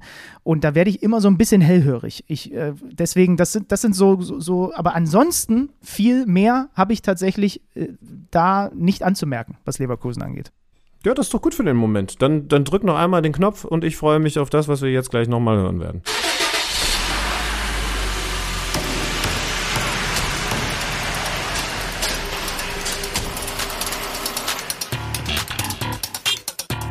Der KMD Teamcheck. Bisschen haben wir uns in die Kategorie jetzt schon verliebt. Ich hoffe, ihr könnt unsere Emotionen teilen. Äh, deswegen ist es vielleicht auch ausgeartet. Aber hey, das ist unser Anspruch. Äh, sprecht einfach mal in der kommenden Woche jemanden in der Fußgängerzone an und erzählt ihm, was die Stärken und Schwächen von Bayern 04 Leverkusen sind. Bei Eintracht Frankfurt ist die Offensive in der vergangenen Saison das große Prunkstück gewesen mit den individuell so tollen Leuten Koulibaly, Götze und Lindström. Wir stellen uns die große Frage, wie viel davon wird eigentlich am Ende des Monats noch übrig sein? Es sieht jetzt wohl so aus, als würde Lindström nach Italien wechseln. Äh, bei Koulibaly gibt es irgendwie ein Hin und Her, aber am Ende wird er zu Paris gehen und dann muss man eben gucken, was dann noch so verpflichtet wird. Sie haben jetzt mit viel, viel Glück einen Punkt ergattert in Mainz. Wir müssen allerdings festhalten, dieses Spiel ist ein absolut geretteter Punkt für Frankfurt und ein absoluter Ärgernisausgleich aus Mainzer Sicht, denn eigentlich müssen sie dieses Spiel gewinnen. Ja, sie gehen in Führung, weil äh, Kevin Trapp in drei Spieler hineinspringt, in so einen Pulk aus Spielern und deswegen den Ball nicht richtig da rausbekommt nach einer Diagonalflanke von Edimison Fernandes und äh, Jason Lee sagt Dankeschön. Ähm, und die Mainzer in der ersten Halbzeit, sie lassen den Frankfurtern mehr den Ball, aber die strahlen eigentlich, wenn du so willst, gar keine Torgefahr aus in den ersten 45 Minuten, haben einen Schuss, keinen aufs Tor, ein XG-Wert, ich habe nochmal nachgeguckt, von 0,02. Mainz spielt das deutlich zielstrebiger, lässt ihn auch nicht immer den Ball, das sollte jetzt überhaupt nicht falsch rüberkommen. Ne? Wir wissen ja, wie die Mannschaft von Bo Svensson spielt, hat dann in der zweiten Halbzeit eine Chance von Barrero, dann macht fast, Studi, was war das eigentlich? Dominik Kor ein Fallrückzieher-Tor. Das habe ich mir, also er macht den zwar nicht rein, aber ich habe es mir noch ungefähr fünfmal angeguckt, weil ich mir dachte, Dominik Kor, Fallrückzieher habe ich auch so lang, schon lange nicht mehr gesehen. Und dann wird die SGE ein bisschen schärfer, ein bisschen gefährlicher äh, durch diese, nachdem Kolomoani diese erste Kopfballchance hatte. Ne? Dann sind sie, dann, dann kommen sie besser rein ins Spiel und genau in dieser Phase fliegt Knauf mit Gelbrot vom Platz, weil er Barrero im Gesicht trifft, ist, glaube ich, auch aus deiner Sicht, gehe ich von aus, unstrittig, oder? Ja, wenn, hätte man darüber reden können, ob es vorher vielleicht noch ein Foul von Barrero gewesen ist, der ihn so ein bisschen rumgezogen Ach, dieser Zupfer. hat. Ja, aber, ja, ja. Ja, ja, genau. Das wäre, wenn dann noch die Möglichkeit gewesen, das Ding zurückzunehmen. Aber, aber ja, ich finde, es ist keine klare Fehlentscheidung. Und du hast recht, vom Timing her total bitter, weil Frankfurt da gerade mal so ein bisschen Fuß gefasst hatte, nur dann fast eben der Fuß von Knauf den Kopf von Barrero und er geht runter. Trotzdem haben sie es dann eigentlich ähm, ganz gut so auf die Zielgerade geschleppt, die Mainzer. Und dann schläft Da Costa auf der rechten Defensivseite der Mainzer. Äh, Ebimbe wird geschickt. Dann steht Mamouche in der Mitte frei, aber ich finde, der Hauptfehler ist eben da außen passiert, wenn du eben weißt, was der Gegner machen muss, irgendwie nochmal die Tiefe bespielen, um nochmal zu was kommen. Bitter, 1-1 und äh, wie gesagt, eher, eher was Verlorenes aus Mainzer Sicht und pusten, durchatmen. Wir müssen auch da ja nochmal auf den ersten Spieltag schauen, nach dem nicht gerade überzeugenden Auftritt von Frankfurt gegen Darmstadt im Hessen-Derby. Wir waren beide im Stadion. Jetzt also weiter ungeschlagen, aber irgendwie trotzdem noch nicht so richtig überzeugend. Womit wir bei Bayern wären. Ähm, da haben wir ausführlich über das erste Spiel geredet gegen Werder Bremen. Jetzt gewinnt man 3 zu 1 gegen Augsburg und ich habe mir, äh, nachdem ich mir viele Notizen gemacht habe, am Ende aufgeschrieben, eigentlich, wenn man das positiv sehen will, mal wieder ein Spiel der Bayern, über das man gar nicht so viel reden muss, weil es zwar ein bisschen zäh gewesen ist, aber sich am Ende dann doch die Qualität des FC Bayern durchsetzt und äh, man deswegen, glaube ich, relativ schnell runterbrechen kann. Man gewinnt dieses Spiel, zwischendurch ja 3-0 vorne gewesen. Da gibt es dann durch Beljo, schön durchgesteckt von Demirovic, noch den Ehrentreffer aus Augsburger Sicht. Aber das ist relativ klassisch. Ich glaube, es gibt ein paar Leute, über die man reden muss. Zum Beispiel, dass Musiala verletzt gewesen ist und dass Harry Kane das Heimdebüt gefeiert hat, das er gerne so gehabt hätte oder haben wollte. Leon Goretzka hat nach dem Spiel im Grunde genommen gesagt, es ist ein geplant langweiliger Sieg gewesen. Ne? Sie wollten sich einfach ja, nicht genau. locken lassen von den Augsburgern und dann sieht das Spiel halt einfach so aus, wie es aussieht. So, ich glaube, viel mehr muss man zu dieser Partie dann äh, wirklich auch gar nicht, gar nicht groß sagen. Fehlt noch der Blick auf das Freitagsspiel, Schübenmann. RB Leipzig gegen den VfB Stuttgart. Der Spielfilm, Stuttgart geht durch Girassi in Führung und ähm, dann kommt der RB-Zug ins Rollen. Es gab noch so ein bisschen Stress mit Marco Rose und Elfmeter, ja oder nein, aber dann 1-1 Henrichs, 2-1 Olmo, Openda, Kampel, Xavi Simons und so schnell macht man aus dem 0-1 ein 5-1. Nübel äh, zwischendurch mal mit einer Wahnsinnsparade gegen Orban, dann so ein bisschen der Depp, wobei ich ihn da aus der Schuld fast komplett rausnehmen will, als er Henrichs anschießt. Solche Dinge passieren dann eben, aber der Rückpass vorher war falsch. Wir können auch das kurz fassen, weil wir jemanden haben, mit dem man sehr ausführlich über Leipzig reden kann. Ich habe das vorhin schon richtig anmoderiert. Ne? Du, du findest grundsätzlich ganz viel, was da auf dem Transfermarkt passiert, ist gut. Ja, ja. Oder bist du noch total. unsicher? Okay. Nö, ich bin ab, also diese Transferphase ist, äh, ist richtig gut von RB Leipzig und deswegen holen wir jetzt einfach unseren Kicker-Vertrauten, was die Leipziger angeht, mit in die Spur. Oliver Hartmann.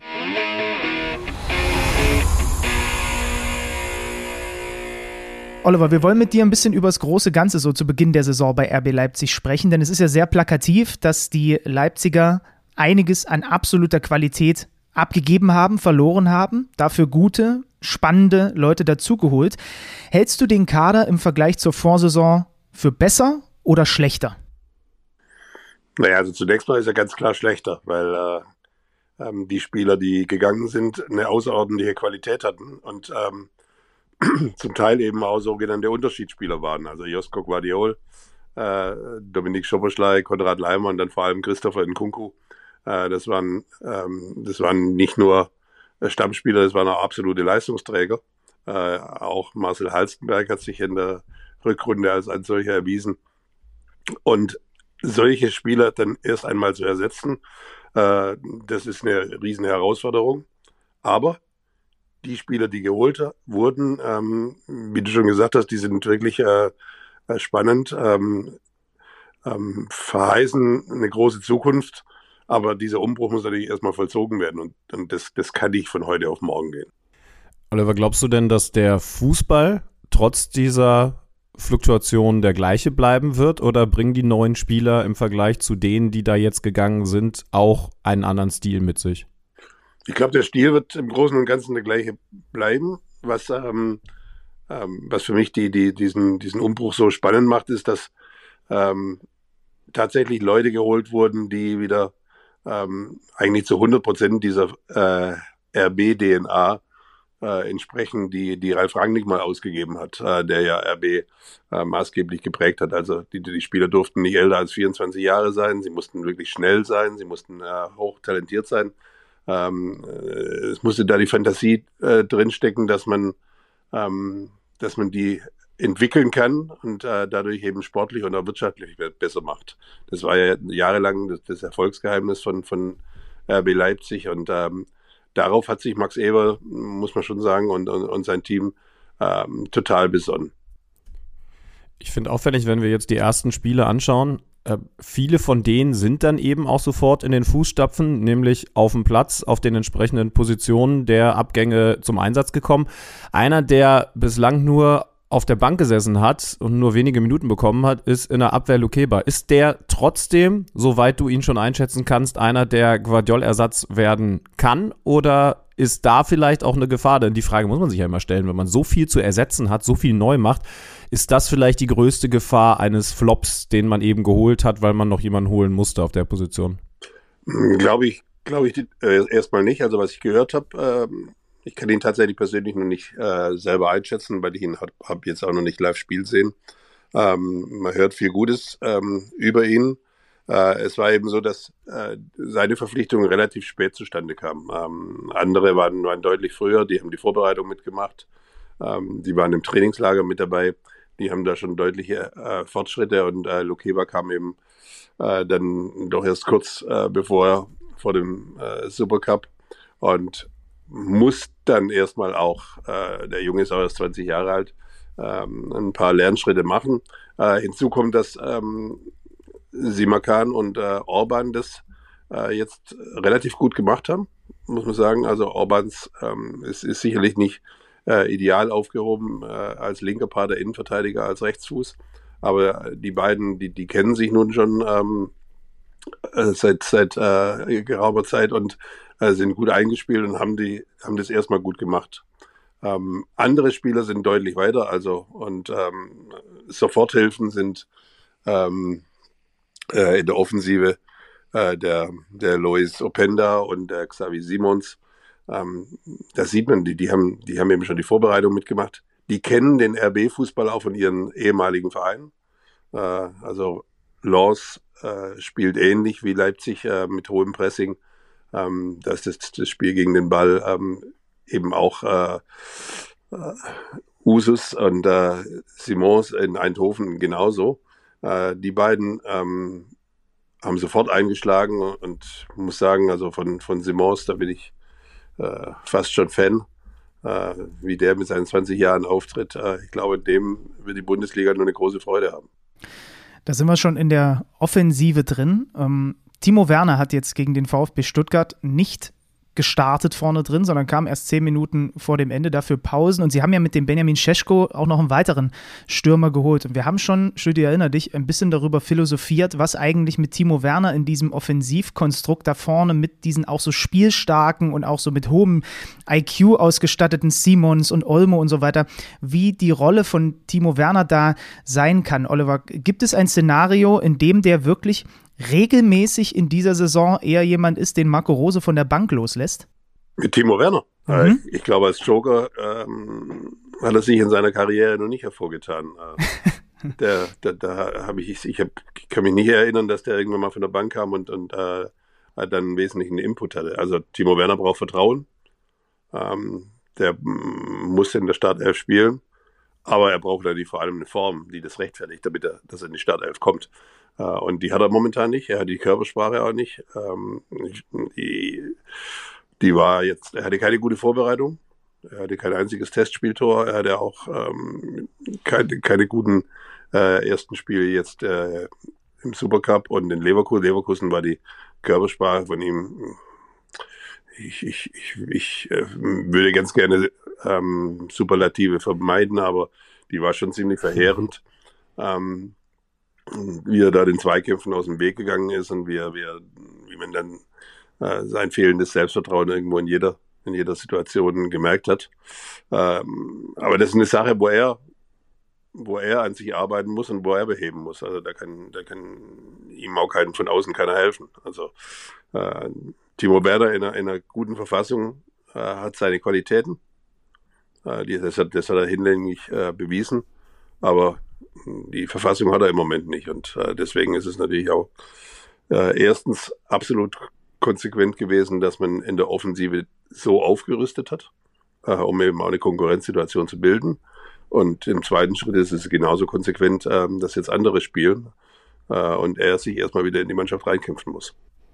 Ja, ich kann es mir tatsächlich vorstellen. Ich habe es ja vergangene Woche schon gesagt, äh, weil da so viel Talent drum ist. Es ist ja auch ein Kompliment in Richtung Eberl Schröder und Co., dass ein Timo Werner tatsächlich gucken muss, dass er, dass er seine Form, dass er seine Körpersprache, dass er seine, sein ganzes Auftreten in den Griff bekommt. Andersrum, ich sag mal, wenn man es positiv sehen möchte, also ich als Verteidiger äh, 70 Minuten gegen die Open Dars und so weiter und dann kommt ein Timo Werner als, als schnellster Stürmer überhaupt mit rein, als Joker im besten Fall noch, wenn sie vorne liegen und sie nochmal mehr auf Konter gehen können.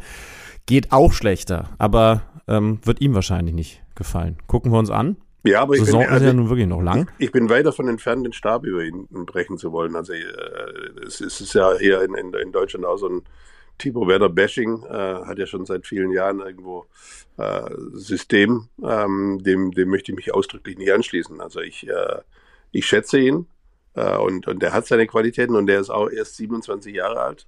Ähm, äh, aber er, er, er ist momentan nicht in der Verfassung, dass er der Mannschaft helfen kann. Und äh, das kann nur er, das kann auch tatsächlich nur er ändern.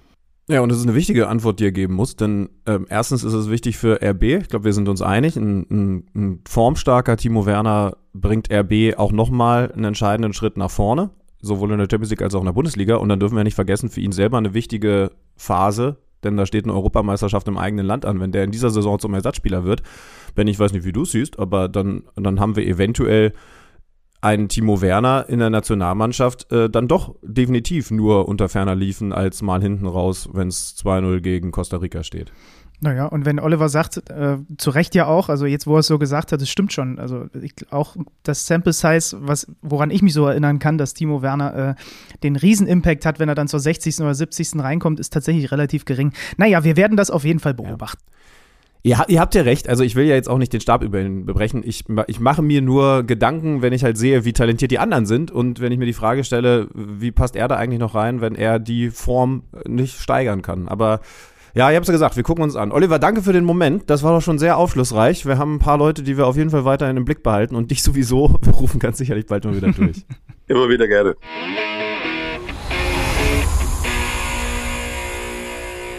Das also war unser Kicker-Reporter. Aber wir haben ja noch was, das auf den Namen Kicker hört. Fanny, drück ab. Psst. Den ersten Spieltag hatte ich, glaube ich, das hatten wir nicht mehr mit reinbekommen, leicht vor dir abgeschlossen, wenn mhm. mich nicht alles täuscht. Da, haben ja beide Mannschaften bei uns richtig gut funktioniert. Jetzt habe ich ein bisschen Sorge gehabt, aber ich sehe hier gerade frisch reingekommen, es ist ja noch relativ früh in Deutschland, 50 Punkte habe ich geholt. Ähm, obwohl ein Aller, ein Schwanschara, ein Sabitzer, ein Mio, ein Ngumo alle nicht funktioniert haben. Danke an Harry Kane und Flo Wirtz, dass ihr mein Team auf euren Schultern tragt. Ja, aber das ist, das ist ja, muss man ehrlich sagen, auch genau die Idee von deinem Team. Ne? Der Rest ist Bonus und die machen das. Ähm, bei mir äh, sind es 83 Punkte geworden. Da hilft natürlich der Gala-Auftritt von Robin Gosens, da hilft ein Mähle, da hilft ein Dani Olmo. Ähm, ja, ist, äh, ja, ist, ist, ist mehr als solide. Äh, die Wolfsburger ziehen das so lange so noch durch, malen mit neun Punkten. Ich bin, ich bin happy soweit. Wenn das so weitergeht, dann wird das ein gutes Jahr. Unsere beiden Tabellenführer Alex Rüter und Niklas Pogadetz. Er heißt wirklich Alex Rüter. Nicht Alex Schlüter, sondern Alex Rüter. Und Niklas Pogadetz, die sind genau, die sind tatsächlich genau gleich auf. Psst. Kicker-Manager-Spiel. Und dann haben wir es, ne? Ich glaube, du bist in der kommenden Woche auch noch in Japan, Manila. Was werden wir sehen, ne? Irgendwo werde ich dich schon erreichen. Irgendwo wirst du mich erreichen. Hoffentlich dann schon in Manila. Ich glaube sehr wahrscheinlich in Manila dann schon. Ich bin da gerade gelandet, denke ich lasst euch überraschen. Ähm, ja, dann dir erstmal weiterhin, weiterhin viel Spaß ähm, mit all dem, was du so erleben wirst und was die Japaner so von dir erleben werden. Ich kann euch leider keine Tipps geben. Dann müsst ihr selbst eure Erfahrungen sammeln. Euch eine schöne Woche. ähm, geht, geht dann also mit Spieltag 3 weiter. Irgendwann ist dann ja auch noch Champions League-Auslosung, fällt mir ein. Das Transferfenster schließt. Also es gibt so viel zu besprechen. Dafür habt ihr am Montag wieder uns beide. Macht's gut. Tschüss. Kicker meets the Zone, der Fußball-Podcast. Präsentiert von Tipico Sportwetten mit Alex Schlüter und Benny Zander.